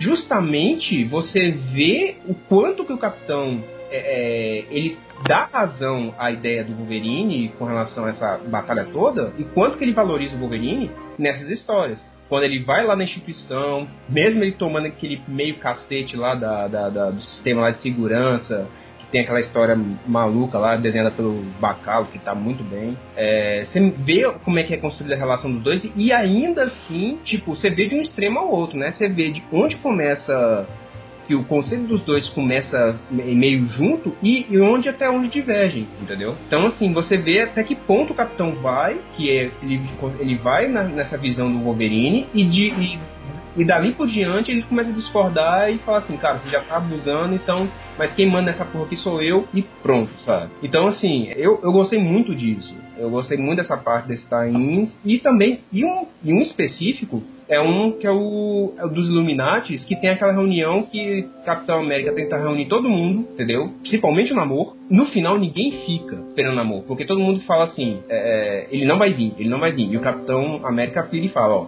o Namor é o único que realmente eu acredito que eu possa discutir, porque nós, é, a gente, nós temos uma história. É, a gente é amigo, sabe? Então eu achei foda que no finalzinho, quando ele tava pra sair, chega o Namor sabe? E tem aquele, aquela, aquela discussão que realmente bota um ponto final na posição do namoro mesmo, sabe? É, é, essa história aí foi particularmente um, uma pérola num, num mar de histórias ruins que teve dos Vingadores no. de Tains no, nas histórias dos Vingadores, né? Porque geralmente o Bendis acerta muito em Tains. E eu não sei o que que houve que tanto em Novos Vingadores quanto em Vingadores foram histórias desnecessárias e fracas. E ele conseguiu acertar muito nessa do Illuminati. Isso. E a arte do Deodato ajudou pra caramba, cara. Dark Phoenix rises! Bom, vamos voltar então pra minissérie principal e fechar o último ar, né? Já falando, né? Essa edição já tá saindo em banca agora. Muita gente talvez nem tenha lido, então, se for sair algum spoiler aqui, esteja avisado, né? Oh. E é justamente uma consequência direta da prisão do Ciclope. A gente teve é, no, na última edição de Vingadores vs X-Men 6 aquela discussão do Capitão América, né? Reconhecendo que ele sempre desconsiderou a questão mutante, né? nunca levou a sério, nunca, digamos assim, pegou a, a causa de fato e, e, colocou ao lado dele. E diz que ia mudar a posição quanto a isso. E já o Ciclope, né, que toma uma atitude que reconhece, né, ele, apesar de dizer que não lembra de algumas coisas, né, que naquela parte final tava meio confuso, reconhece, mas que faria tudo de novo. Depois que ele teve aquela revelação dita pelo Fera de que novos mutantes é, surgiram, aí ele comprovou, né, olha, pode ter acontecido tudo isso, mas é, no fim eu tava certo. Coisa que o Capitão não gostou muito desse papo, não. Pelo amor de Deus, né? O, o Coveiro tá admitindo que isso é verdade. Então, obrigado, Coveiro. Obrigado.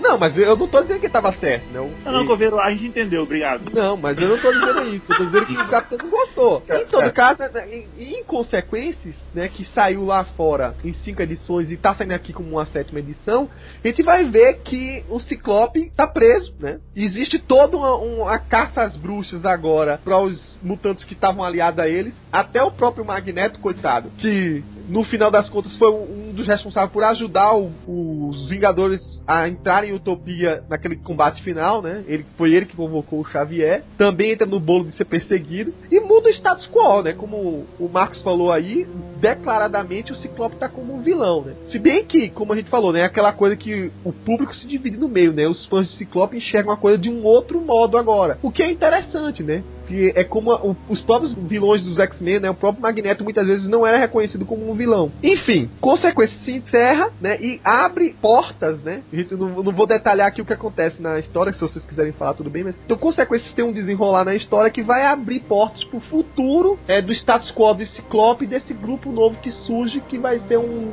um novo caminho pra ele no Marvel Now. Olha, a consequência, na verdade, é o grande epílogo da passagem do Gillen por Uncanny X-Men, né? Ela, ela, ela é focada nos X-Men, focada no Ciclope especificamente e no, e no resgate dele pela, pelo que sobrou daquela equipe de extinção que ele tinha montado, que era a base das últimas 20 edições do trabalho do Gillen. É, é uma, uma mini boa, se destaca mais pelo Ciclope tomando conhecimento de tudo que aconteceu, tudo, é, refletindo sobre os seus atos durante a, a VX, não se arrependendo daquilo que fez, é, mas também não se orgulhando, talvez, de, de, de- de- algumas consequências. É, ele orgulhoso também por saber que a raça mutante estava voltando, então ele fica feliz de saber que tinha até um, companhe- um outro mutante, por exemplo, preso lá, lá na cadeia. Dá um fim por, por equipe de extinção, então some com a perigo, vai, vai mudando algumas coisas, assim, tudo mostra a, a Iliana, o, o Colosso vai acabar também fi- ficando isolado, um monte de coisa assim. E o bom de, de é que deixa o caminho bem livre mesmo para o que vai acontecer depois, que é a nova Marvel aqui no Brasil. Então, para isso, assim, é bacana. Sobre o geral da saga, acho que ela tem muitos altos e baixos. É, o Marcos falou que é verdade, eles gostam mesmo de pancadaria nos Estados Unidos, também entre herói e herói. A gente já tinha visto isso outras vezes, já, já, saíram aqui, até naquela Heróis da TV 110, 111, du- duelo de campeões, umas coisas muito antigas que já saíram aqui, já tudo que, que rolava também herói contra herói, um monte de coisa assim. É, eu particularmente não gosto tanto, acho que, que ainda mais quando muitos argumentos são forçados, mas é uma boa, foi uma boa forma de entrelaçar as histórias, colocar os X-Men de novo em contato com o universo Marvel, já que a gente teve ficar afastado durante muito tempo de, de, de grandes sagas, participando só como meros coadjuvantes. É interessante solucionar a questão dos mutantes, que era, um, era uma coisa que foi trazida com o Dinastia M e vinha se encaminhando há muito tempo e, é- e é, é bom dar uma chacoalhada de vez em quando. Fazer o troca-troca de cadeiras da- das equipes criativas, que, que também é para dar no- novos ares e novas ideias, então, para os arquitetos da Marvel. Então é isso. É muito mais importante pelas consequências do que pela, pelo que foi a saga em si. Então vamos esperar então que, que, que vem aí que a Panini não cague, né? Porque já que ela já cagou já na, na, na saga, ao colocar histórias de momentos diferentes do, do ato o Taim de ato 3 saindo quando tava acabando o ato 1. É, a Panini vacilou geral aí, né? Essa É. saga aí, muita gente pedindo pra mim colocar um checklist é, para solucionar essa bagunça que ficou, né? Eu prometi que vou colocar no final da saga, porque nem eu sei como é, que- como é que vai ser até o final, né? Eu tô tentando montar, vai que surge aí um tá indo nada que não foi publicado, enfim. Consequências, ele é mais um epílogo da fase do Gillen que um epílogo da saga. Porque os protagonistas da história foram os protagonistas da, da fase do Gillen no Uncanny X-Men, não os protagonistas da história é, no, no total. Então não tenho muito o que dizer delas, a não ser que o Ciclope primeiro começou a história no momento, ah, eu assumo todas as consequências, porque eu estava certo no final, e terminou a história, ah, vou vou escapar da prisão porque eu tenho mais coisas para fazer. Acho que ele mudou de ideia muito rapidinho, como sempre. Da minissérie, é, eu concordo com o que o Marcos tinha falado de que a história é ruim, mas ela conseguiu ao mesmo tempo fazer todo mundo ir atrás de discutir, brigar, fazer time entre si. Por exemplo, no Guerra Civil, se tu for para pensar, a gente discutia, mas 90% das pessoas estavam do lado do Capitão América. No X-Men vs Vingadores, bem ou mal, o povo se dividiu realmente. Quem estava do lado dos Vingadores estava do lado do X-Men. E tinha um argumento dos dois lados, porque os dois lados foram extremamente babacas em vários momentos da história. Aí isso em si foi bom. O problema é que eu acho que poderia ter sido feito isso de uma maneira menos que não descaracterizasse os personagens de maneira tão imbecil como o Capitão América fazer uma emboscada para bater no Wolverine, se livrar dele do, só pra fazer uma capa chamativa, ou então um, um escritor que em tese é um cara que sempre pesquisa, sempre faz tudo assim, bem detalhado como o Hickman, que seus bilhões de fluxogramas e não conseguiu fazer uma coisa tão simples quanto saber se o urso polar fica na, no Ártico ou na Antártida. Mas, assim, foi uma ideia boa que foi porcamente executada que no final das contas deu tudo certo. Ou seja, é o Ciclope inteiro essa saga. então, é. Bom, o que o Bento já falou de consequências, né? Consequências, né? Vamos dizer assim, aqui começa a nova remodelação para a vinda do Marvel Now, né? De certa forma estabelece todo o novo status quo dos universos mutantes, principalmente do, do Ciclope, né?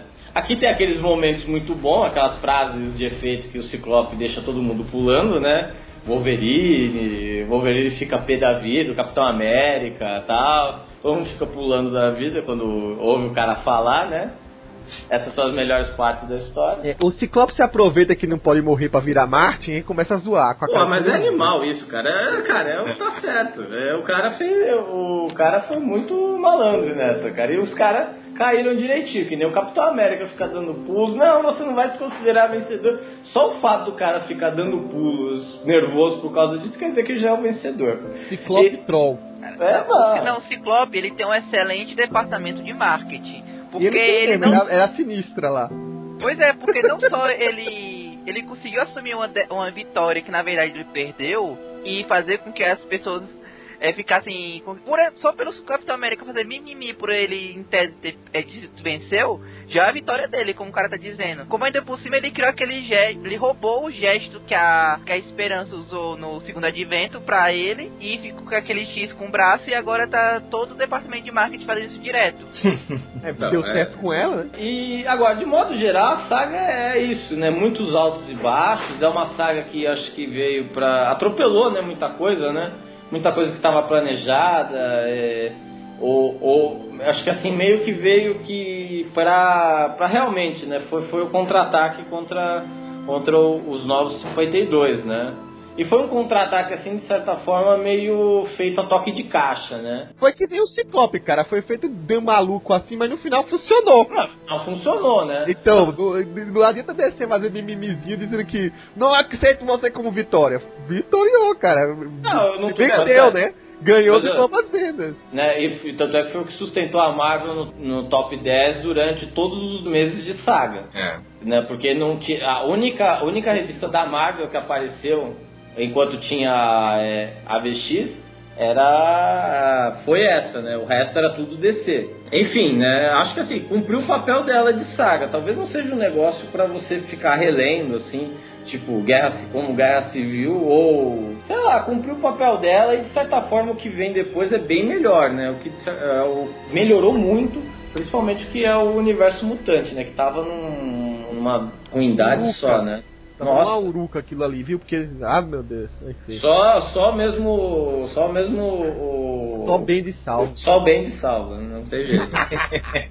E pra finalizar, eu sei que o Marcos não leu a sétima edição, né? Ele tá meio que pegando os spoilers também aqui de Isso. rebaba. Se você também acabou ouvindo, corre pra banca, vai ler a de revista antes de ouvir o podcast. Mas, Marcos, você pode dar o seu geral sobre o que você achou da minissérie, né? E também faz o seu jabá final aí, fala um pouquinho aí pra gente, onde a gente pode encontrar, saber mais sobre você, seus desenhos, seus planos aí, que revele, revele-nos aí o seu futuro. Então, é, primeiramente, relacionado à, à, saga, eu achei que a saga, assim, é, eu não achei ruim, mas não achei a primazia mesmo, não, sabe? Eu acho que teve sagas melhores, igual é, falo, igual falei, né? Guerra Civil, Queda dos Vingadores, é, até o próprio Renato Sombrio também foi uma mega saga, assim, né? Que, que, que mudou o status quo de um vilão, né? Que foi muito interessante. Mas essa saga serviu mesmo para poder introduzir uma nova galera. É, quer queira, quer não, é uma saga que você pôde ver um monte de heróis degladiando, é, tanto do lado dos super-humanos quanto do lado dos mutantes mesmo.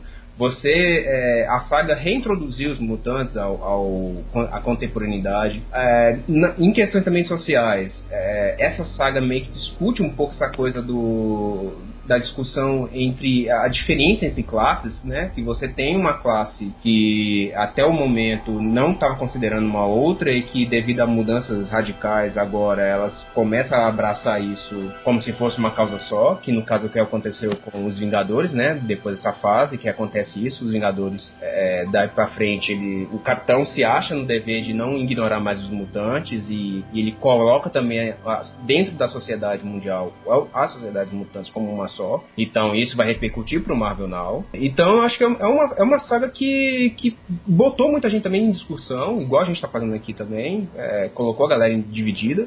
E eu gostei, cara.